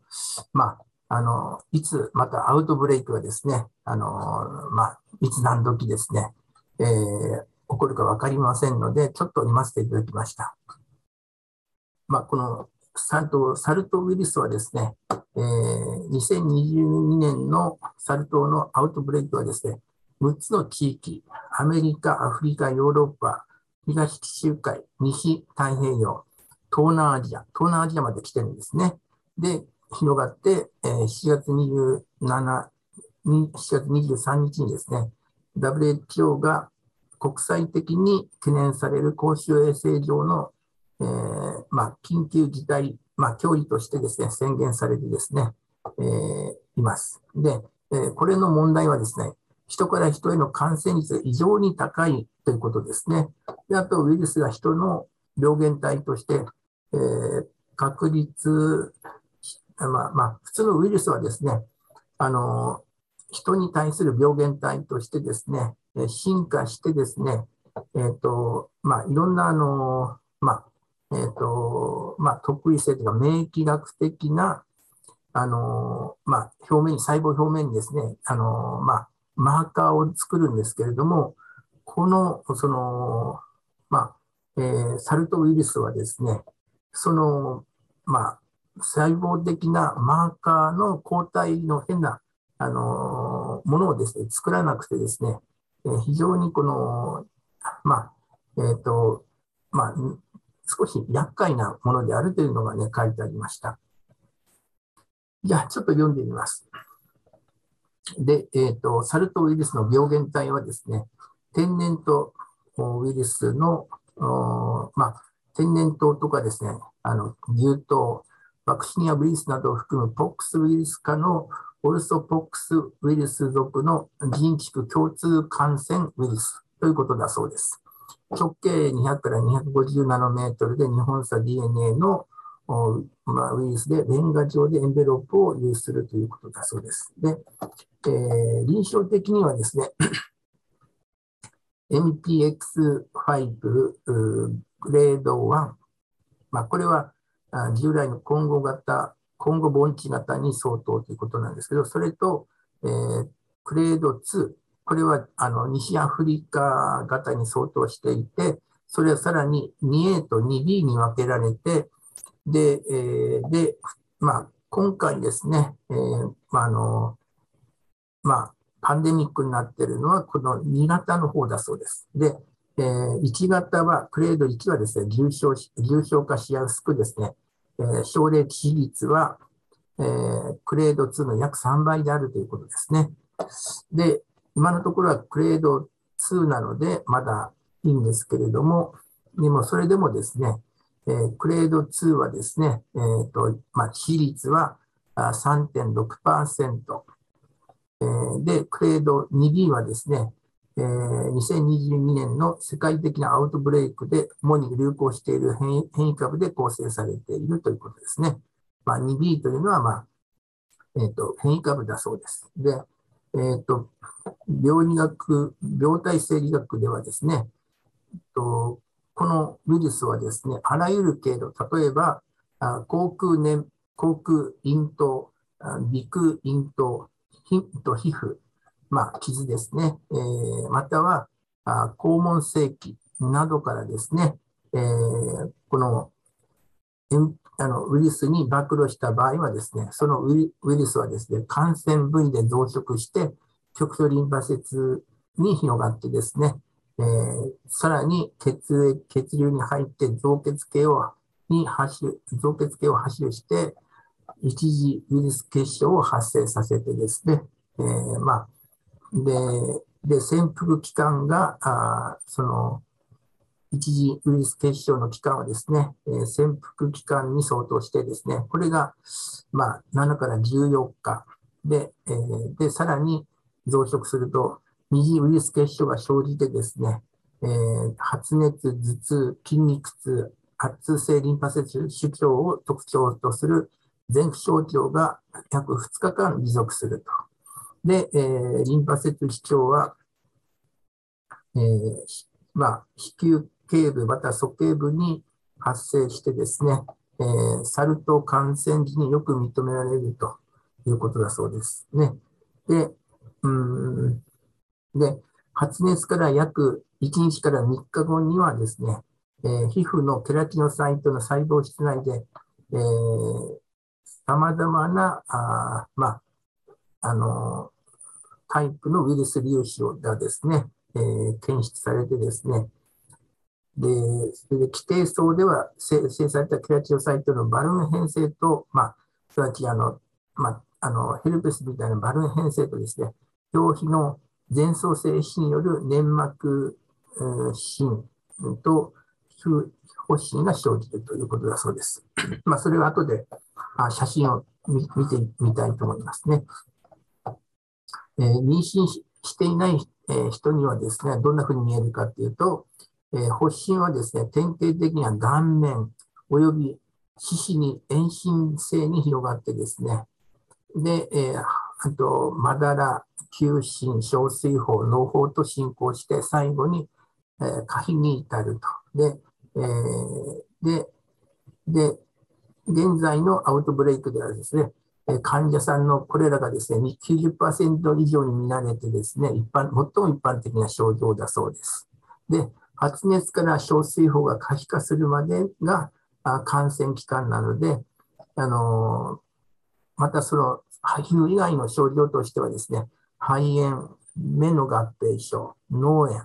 二次的な軟部組織感染症などがあってですね、えー、で、アウトブレイクの非特異的な特徴はですね、えー、まあ、正規、肛門周囲、えー、口腔の病変の発生率が高くてですね、小水疱や脳胞とは別にですね、急速に発生する広範性皮疹などが、あ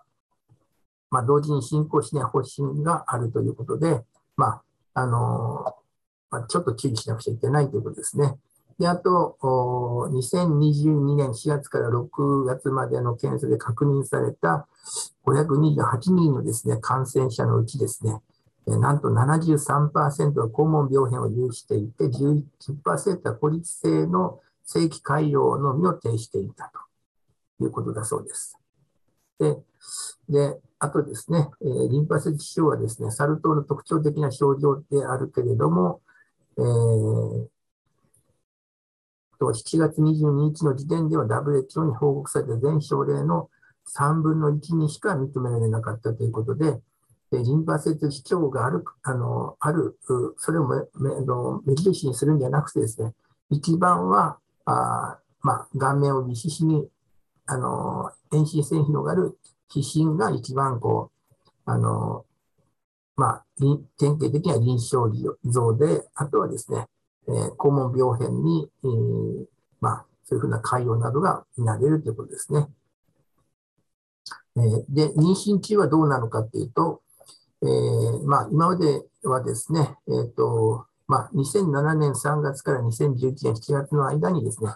えー、コンゴ民主共和国においてですね、えー、症例発表がされてるんですけども、えー、妊婦4人のうち軽症の1人はですね、サル痘感染の臨床的特徴を示さずに、満期で新生児を出産したということだそうです。でも、中等から重度の感染を示した3人の女性においてはですね、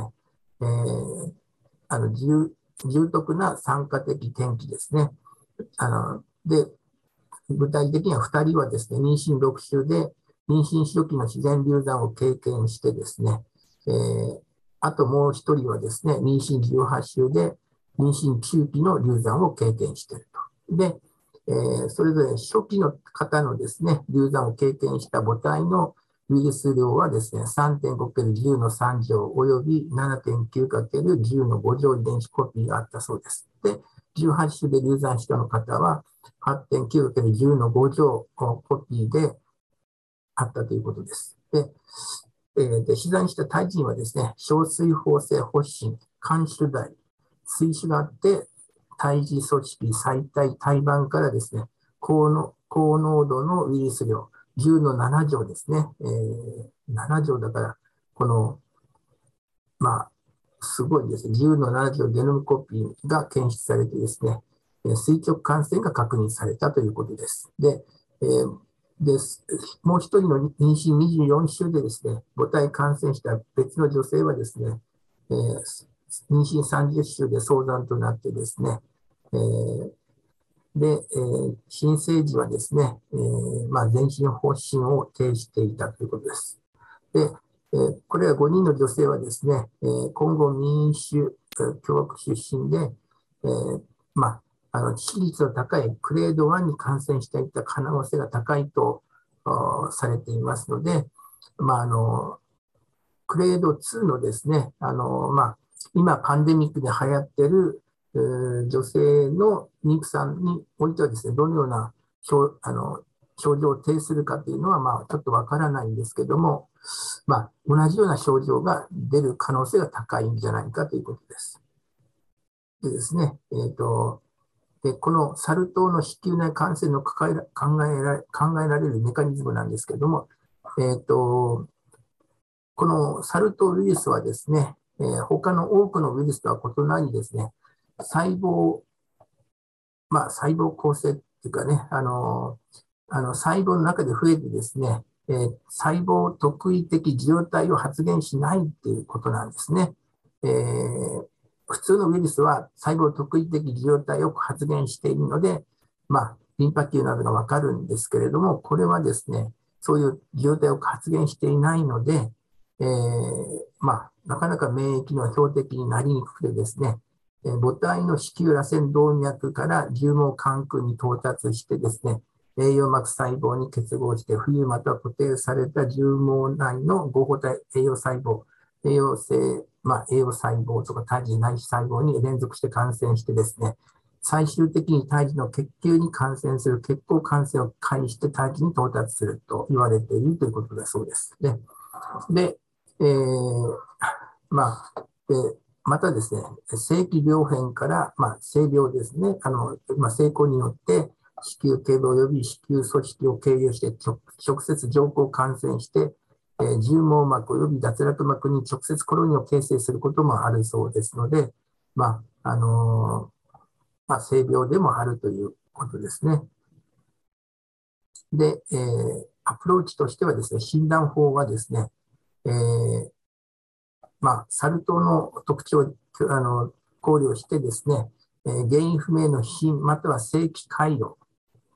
がある場合、または発熱、頭痛、筋肉痛、無力症、またはリンパ節主張の一つがあれば、あおよび、まあ、大事なのはこの3番目の過去21日以内のですね、えー、渡航歴あの、そういうサルサル痘の症例が報告される国への渡航歴があるかとかですね、濃厚接触歴があるかとかですね、性的接触をしたことがあるかというのが、あの診断方法の、まあ、重要なあと、まあ、決め手になってですね、で、で現在のアウトブレイクはですね、えー、非非典型的に特徴が見られるためですね、臨床医はですね、えー、まあ、その、サル痘のですね、あの、まあ、えーと、非または正規海洋とかそういうのだけじゃなくてですね、えー、まあ、広い範囲でですね、航空とか基地とかですね、肛門周囲の評価を含む、えー、まあ、まあ、自分は防御してですね、徹底的な身体検査を行う必要があるということだそうです。で、えっ、ー、と、まあ、えー、まあ、単純ヘルペスとか帯状疱疹とか梅毒などの妊娠中の小水疱性発疹の一般的な原因を PCR で一通り除外することが推奨されるということだそうです。で、あとはですね、えーと、この、えー、妊産婦のケアと胎児サーベイランスなんですけれども、まあ、とえー、サル痘のとこあの、え、ー、と、PCR であの確認された症候性病変を有する妊婦においてはですね、えっ、と、まあ、連続的な超音波でのサーベイランスをすることが適切であるということが書いてありました。すなわち、その、あの、梅毒でも、の時に述べたようにですね、胎児感染の超音波検査の特徴には、肝主題とかですね、腹水、水腫、胎盤の石灰化、胎児発育不全などが含まれていると考えられて、えー、いまして、えー、まあ、えー、羊水選手によるですね、RT-PCR を用いたあの診断、感染の診断が可能で、で、ででもですね、えー、まあ、でも羊水中の分子検出の感度はですね、現在のところ不明であるということでですね、えー、頼りない、えーですね。まだね、症例数が少なくてですね。で、あと、妊娠16から18週以降ですね、えーどうしてこんなのことが起こるかというとですね、あの胎児の腎臓で、えー尿が産生され、また胎児の皮膚病変が発生した後に、まあ、羊水中に排泄される可能性が高いので、まあ、あの妊娠9期、えーまあ、18週、まあ、20週とかそういうあの9期以降にですね、まあ、じゃないと検出されないんじゃないかなというふうなことです。あと、陣痛と分娩なんですけれども、えーっと、まあ、普通はですね、妊娠後期または妊娠の最後の4週間における、えーまあ、サル痘患者はですね、えーまあ、臨床的緊急性によって、まあ、つまり、あの、胎児下死とかですね、そういうことの必要性がない限りですね、えー分娩を早めるべきではないということが書いてありました。なぜかというとですね、えーっと、サル痘発症、まあ、あの、サル痘の発疹の、まあ、診断されるのはサル痘の発疹などが出てですね、いろんな検査をして、あの、まあ、あの、けあの検出されるんですけども、えーで発症後7日間、うんね、出産を延期すればですね、この、えーウイルスに対する母体の IgG 抗体の、えー体盤移行が可能になる可能性があるので、まあ、あの赤ちゃんにですね、え母体が作る IgG 抗体のを、まあ、与えてですね、あのまあ、えその感染したからすぐにっていうんじゃなくて、えーその前にですね、もう感染している可能性があるので、まあ、あの、まあ、かえってですね、出産を遅らせるというふうな戦略もあるということですね。で、あと、えっと、で、あと、えーまあ、帝王切開分娩がですね、あの、まあ、それであってもですね、サル痘感染女性における最も合理的な出,、まあ、出産戦略であるということが書いてありました。で、えーあとはですね、あとは、まあ、切開前にですね、抗生剤の投与ですね、セファゾリンとかアリスロマイシンによる、えー広域抗生剤に投与に投与によりですね、分娩後の子宮内膜炎及び手術部の感染のリスクを低減できるということだそうです。で、えーっと、あと赤ちゃんにはですね、え垂直感染の可能性が存在してですね、ワクチンや免疫グロブリンの静脈内投与する必要があって、えーで、あと、発疹、まあ、えーで、その時にですね、えーとその免疫のあととグロブリンの投与が必要であると。そしてですね、牛乳に関してはですね、えっ、と、母親のおと乳輪にですね、病変がないこと、えー皮膚と皮膚の接触を減らすために親戚を布で包むなどのね、ことをやったりですね、えー飛沫感染を減らすためにフェイスマスクを母親にさせたりしてですね、えーまあ、で、あと、かさと乳、うん母親の発疹がかさぶたになるまで授乳を遅らせることで、え牛乳はですね、先ほど申したようにですね、え抗体ができているので、かえってあげた方がいいというふうなね、えことだそうです。で、ワクチンについてなんですけれども、えーまあ、あと、その、まあ、えんと、そのウイルスのエンベロープを含むタンパク質 VP37 を阻害する、えーテコビリマットはですね、えーまあ、とアメリカの CDC がですね、えー推奨する、まあ、サル痘の治療のために推奨する第一選択薬の抗ウイルス剤なんだそうですけれども、妊娠中の使用は認められていないけれども、まあ、動物実験ではですね、肺毒性や再形成の作用は認められていなかったということだそうです。で、えーっと、免疫グロブリンは妊娠中に広く使用されていて、有害事象はなくて、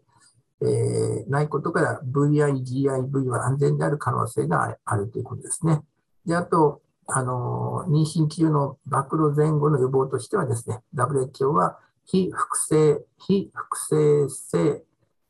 天然痘ワクチン MVA、BN を推奨しているということだそうです。で、これはサル痘感染に対して85%の交差防御免疫を付与するもので、えー、現在までに300人の妊婦があワクチンを接種しているが問題は起きていないということですね。いいことだそう、いいことです。で、あと ACAM2000 はですね、えー、複製性の天然痘ワクチンで、えー、在庫があるけれども、まあ、え、ー、と、母体死亡とかですね、母体の有害反応を起こす可能性のあるので、えー、まあ、推奨はされないということですね。結論としましてはですね、えー、まあ、あと、科学会はですね、何年も前からサル痘が人における最も重要な、あの、感染症として出現する可能性があるのを警告してきたので、まあ、注意しましょうということですね。で、あと、まあ、サル痘ウイルスは、あこのようなですね、構造をしていてですね、で、でこの、まあ、と、モンキーポックスのラッシュ、ね、この可否ですね、こういう海洋を伴ったこういうのとかですね、えー、まあ、あの、いろんなこと書いてあるんですけど、まあ、印象的に残る写真を見ていただいてですね、皆さんは、まあ、そんな恐ろしいことはやらないと思うんですけれども、あこのようなですね、えー、まあ、あの、まあ、更新におけるこういうね、あの、発疹ですね、あと、この甲殻炎みたいな感じに見えますけど、赤く発石したあこの感染部位ですね。あと、舌のところにある、あの、海洋ですね。あと、下のところに、まあ、こういうポツポツがいっぱいできたりですね。これは、あの、えー、喉のところの咽頭なんですけれども、おまあ、えっ、と、この FG はですね、あの、えー、これは、うんと、発症してですね、あファリンギアルリージョンで、えー、これは0日発症して当日3日目、21日目なんですけれども、この0当日と3日目にはですね、その、えー、PCR でポジあの陽性だったんですけど、この21日目ではですね、PCR で検出されなかったということで、やはりですね、その、まあ、検出されないからといってですね、えー、まあ、まあ、こういうふうな21日で、あのー、まあ、まあ、時間が経ってると出てこないっていうことをね、知っておくべきです。ということですね。で、あと、まあ、これ、肛門のところのこういう海洋ですね。こういうところね。あと、肛門の中、あの、直腸のところにもですね、こういう海洋ができたりですね。えこれもそれですね。あの、こういう粘膜病変に、この直腸の粘膜病変にこんなことがあります。で、あと、これ、肛門のあたりですね、こういう、まあ、あの、まあ、こういう海洋がですね、え、できてて、まあ、このね、見たらですね、ちょっと普通じゃないというふうなことで、え、注意していただければということですね。あと、その全身のですね、あの、まあ、えー、はまあ、あの、この、ずっとこのね、あの、ま、真っ白に広がっているような、あの、えー、これ、発疹ですね。こんなのも、あの、注意参考にしてくださいということですね。まあ、あとあったかな。あとは図ですね。あとは図がメインなんで、えー、これで終わりにします。すいません。それでは、秀先生、本日もありがとうございました。はい、すいませんでした。それでは、え続きまして、岩畑先生お願いしてもよろしいでしょうか？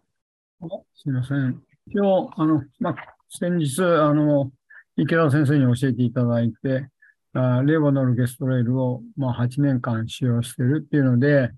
一応それを見ました。でこれは、あの、えっ、ー、と、レボノルゲストレールを保湿型の避妊システムですかね。8年間使用して、その高い避妊効果、使用者の満足度っていうのをただ言ったっていうだけです。で、これ、あの、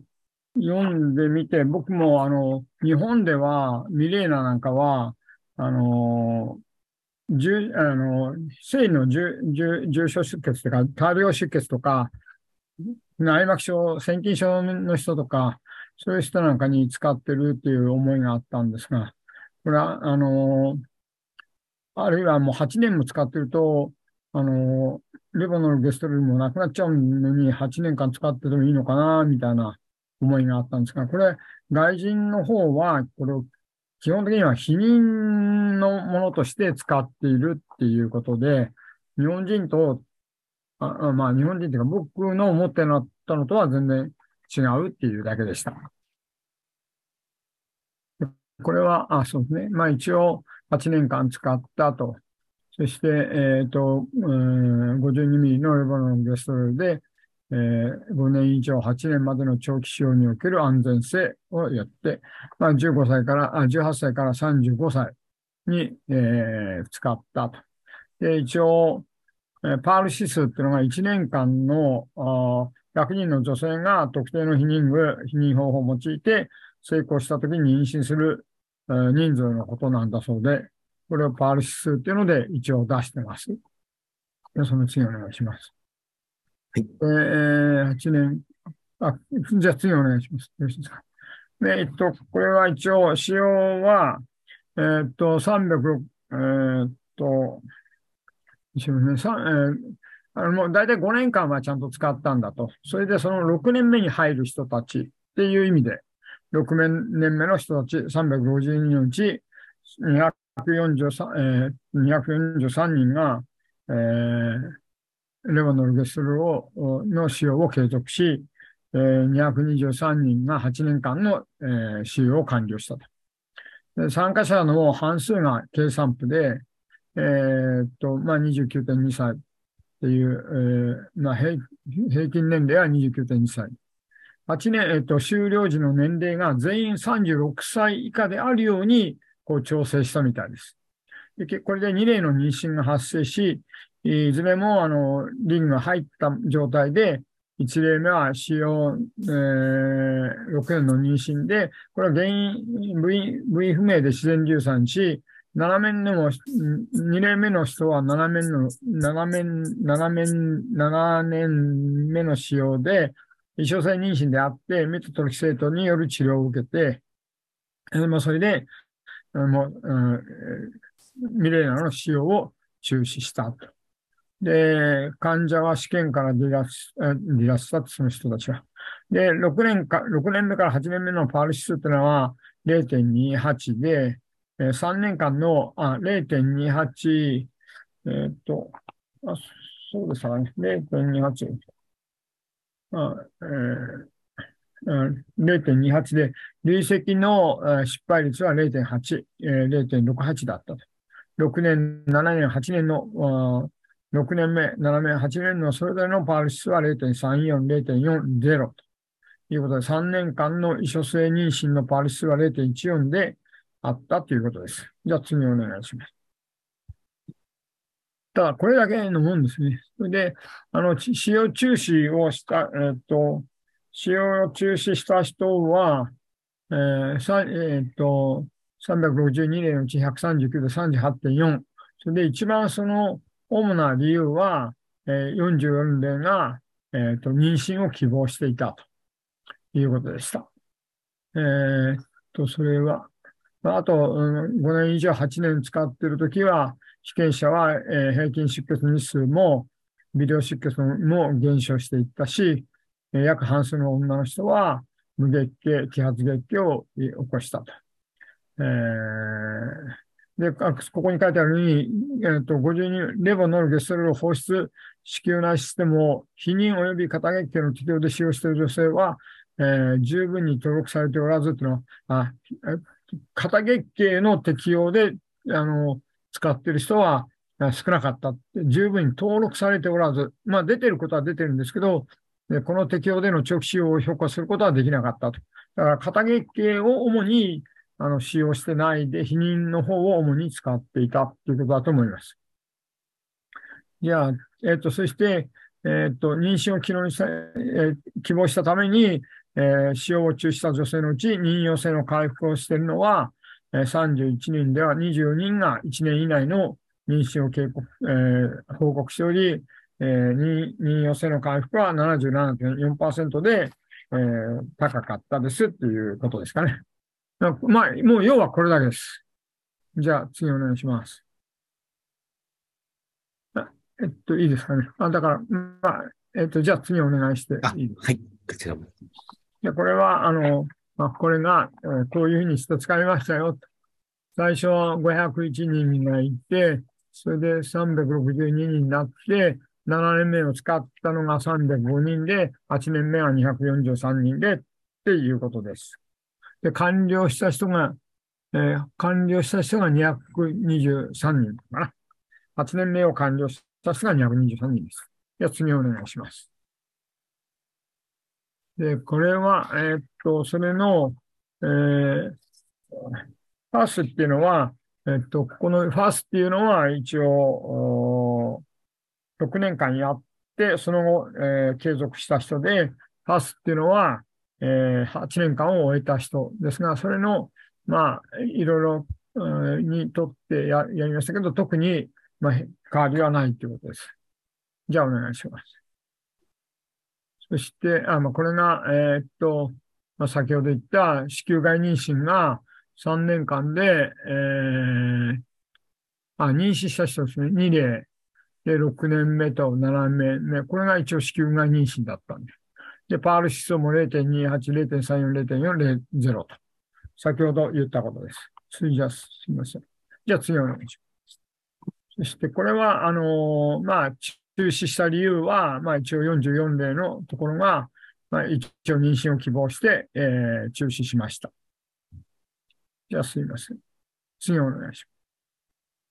で、あとは、まあ、これ、あの、90日間で、なんか、えー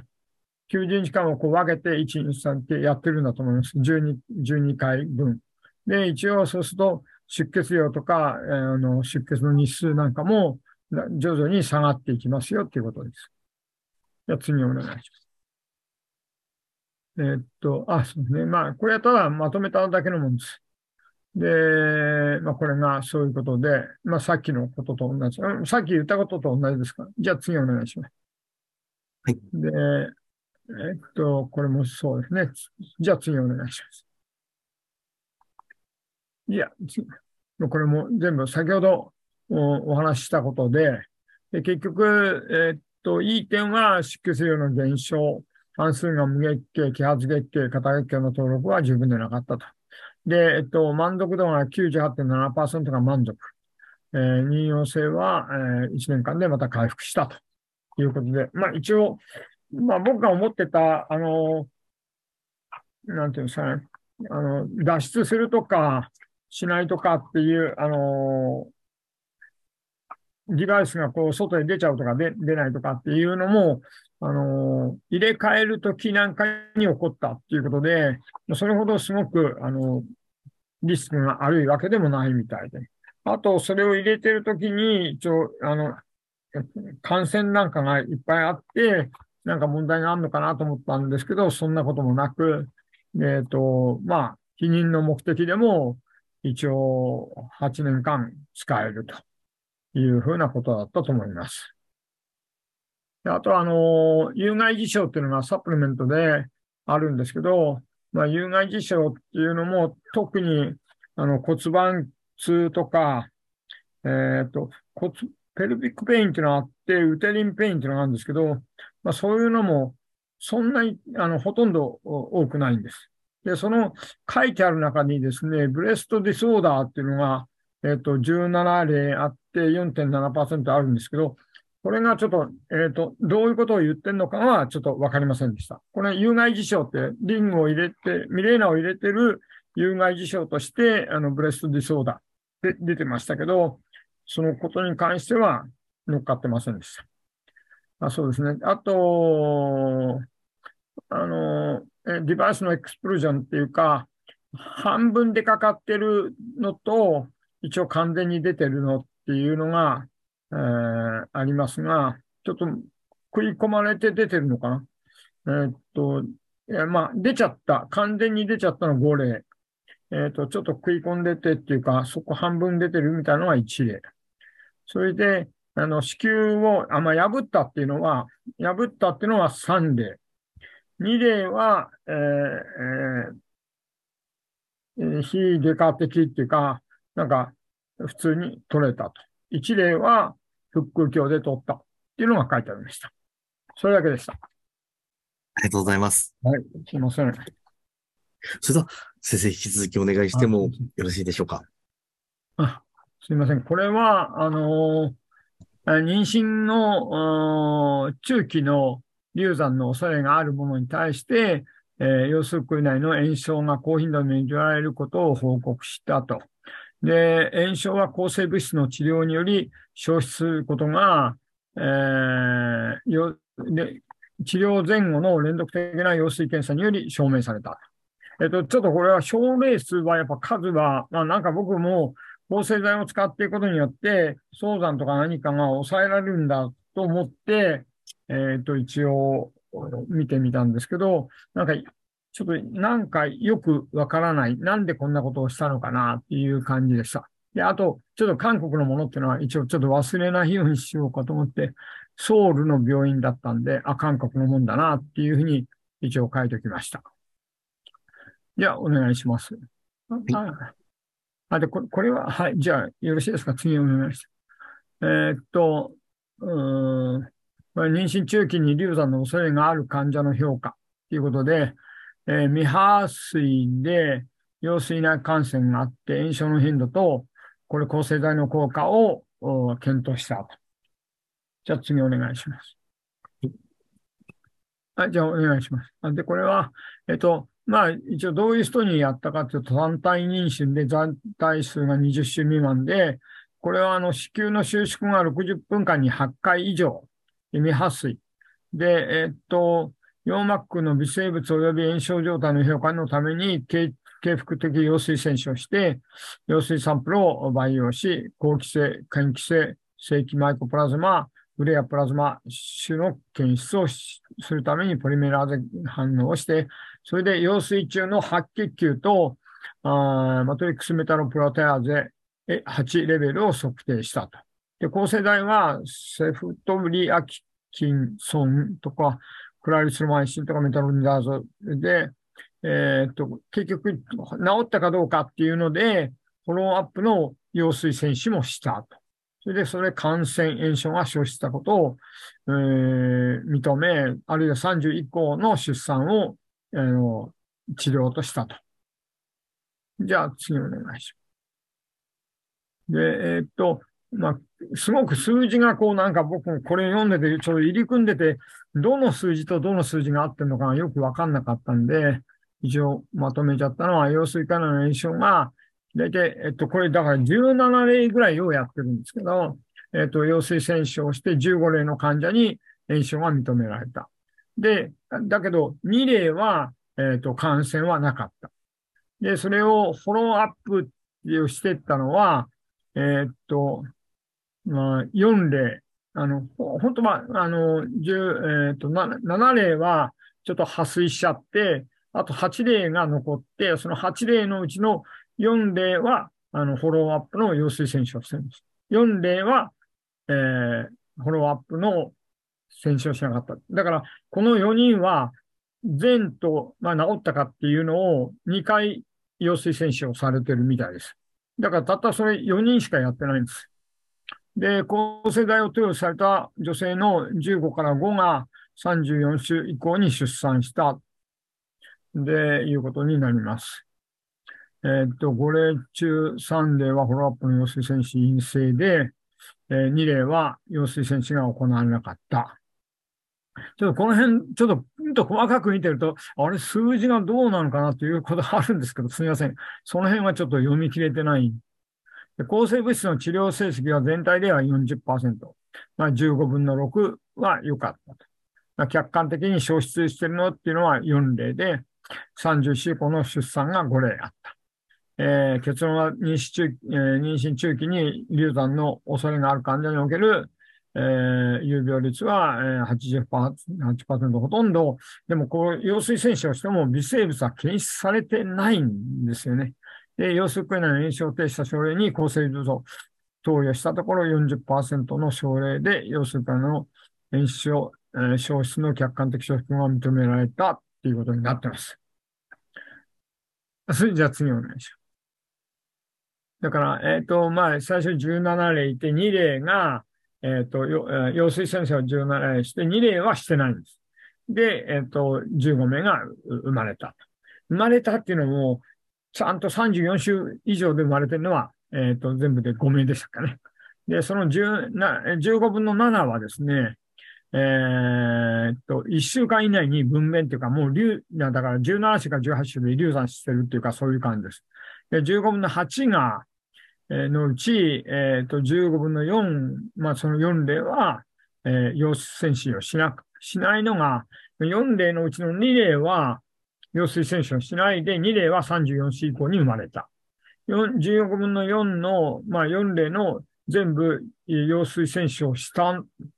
だと思いますが、これね、4の4だと思うんですけど、どっかでは4の4ってなったんです。これは4分の3は、4分の3が、えっ、ー、と、34歳以降で生まれたのか。で、4分、1人は、まあ、陽水選手してるんだけど、まあ、34週前に生まれちゃってるんですで、結局5人が生まれたということだと思いました。すいません。次お願いします。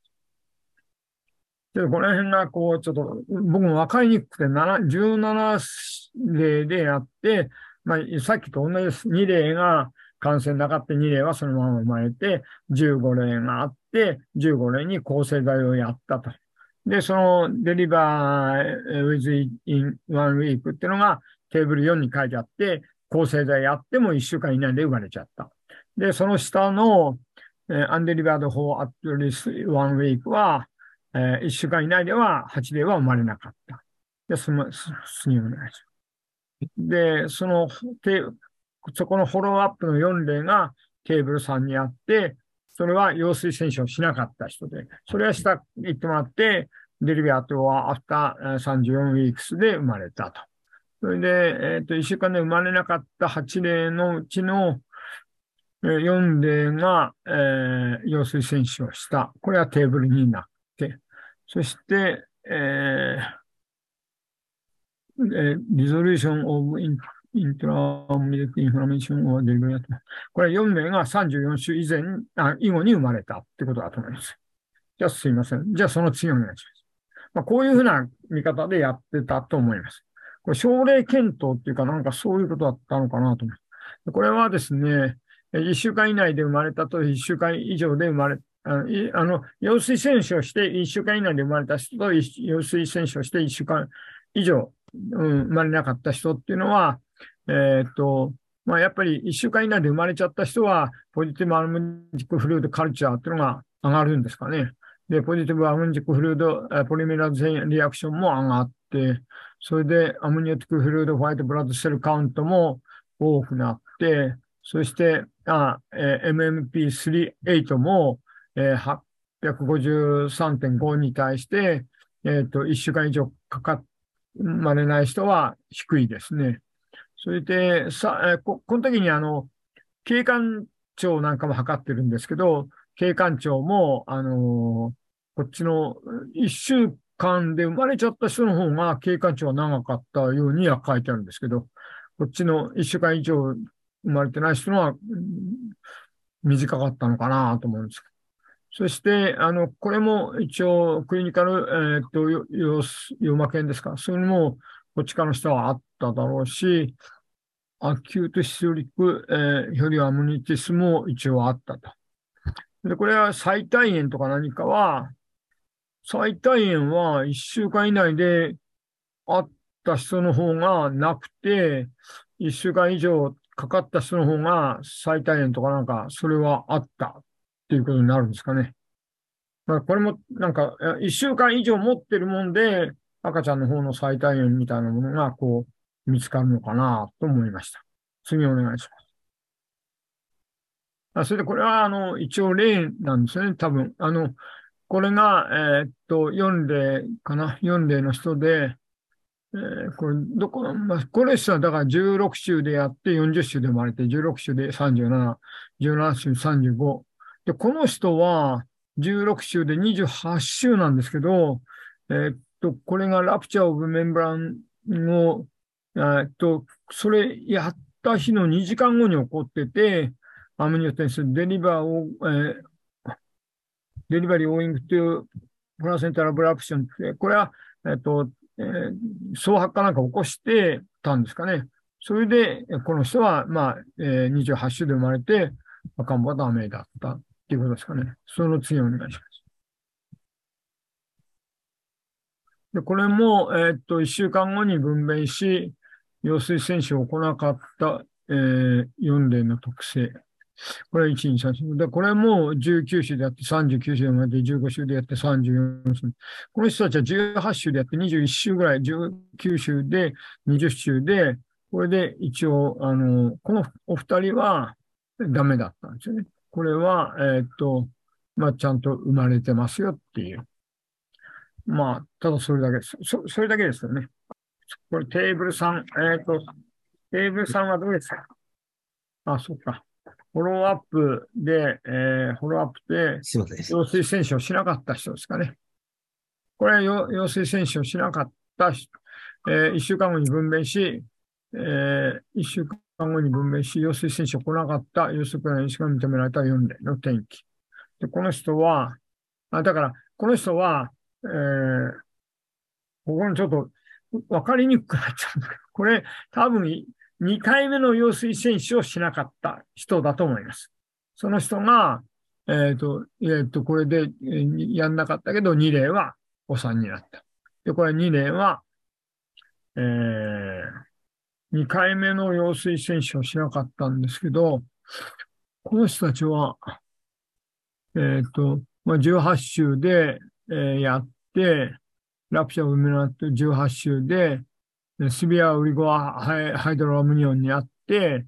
ペーションモンテッドターミネーションを希望してこれやめたと。この人も、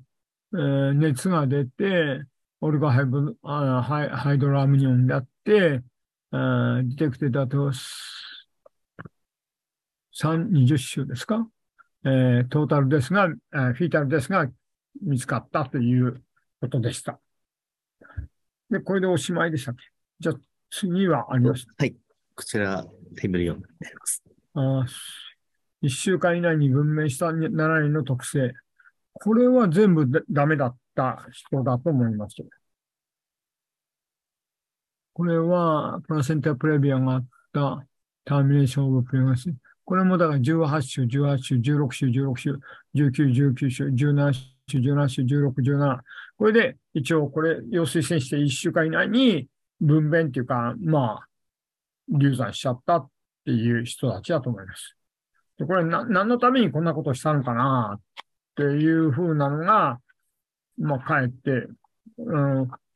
その、お腹張って、えー、陽経管長が短くて、そして何かあったら、羊水検査してみて、羊水に菌がいたかっていうのを見ただけで、特別菌がすごく見つかってるっていうふうには、書いてないと思うんですけど、なんかそれ出て一応効果があったっていうことを書いてあって、たった効果があったって言っても17例で5人ぐらいしか生まれてないわけですし、かえってこの、そういう人たちに羊水検査して、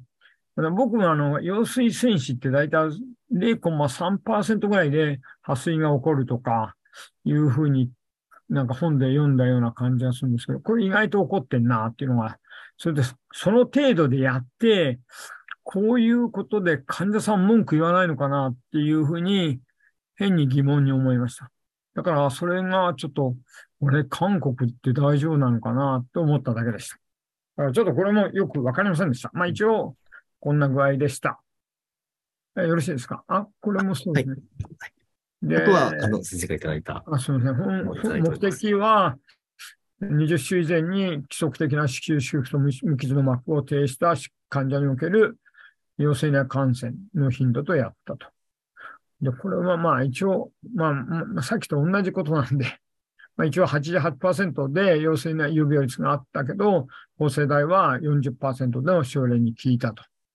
で、まあ、こういう20週未満でこういうのがあった場合、8回以上にあった場合には、一応注意した方がいいってことなんですかね。えー、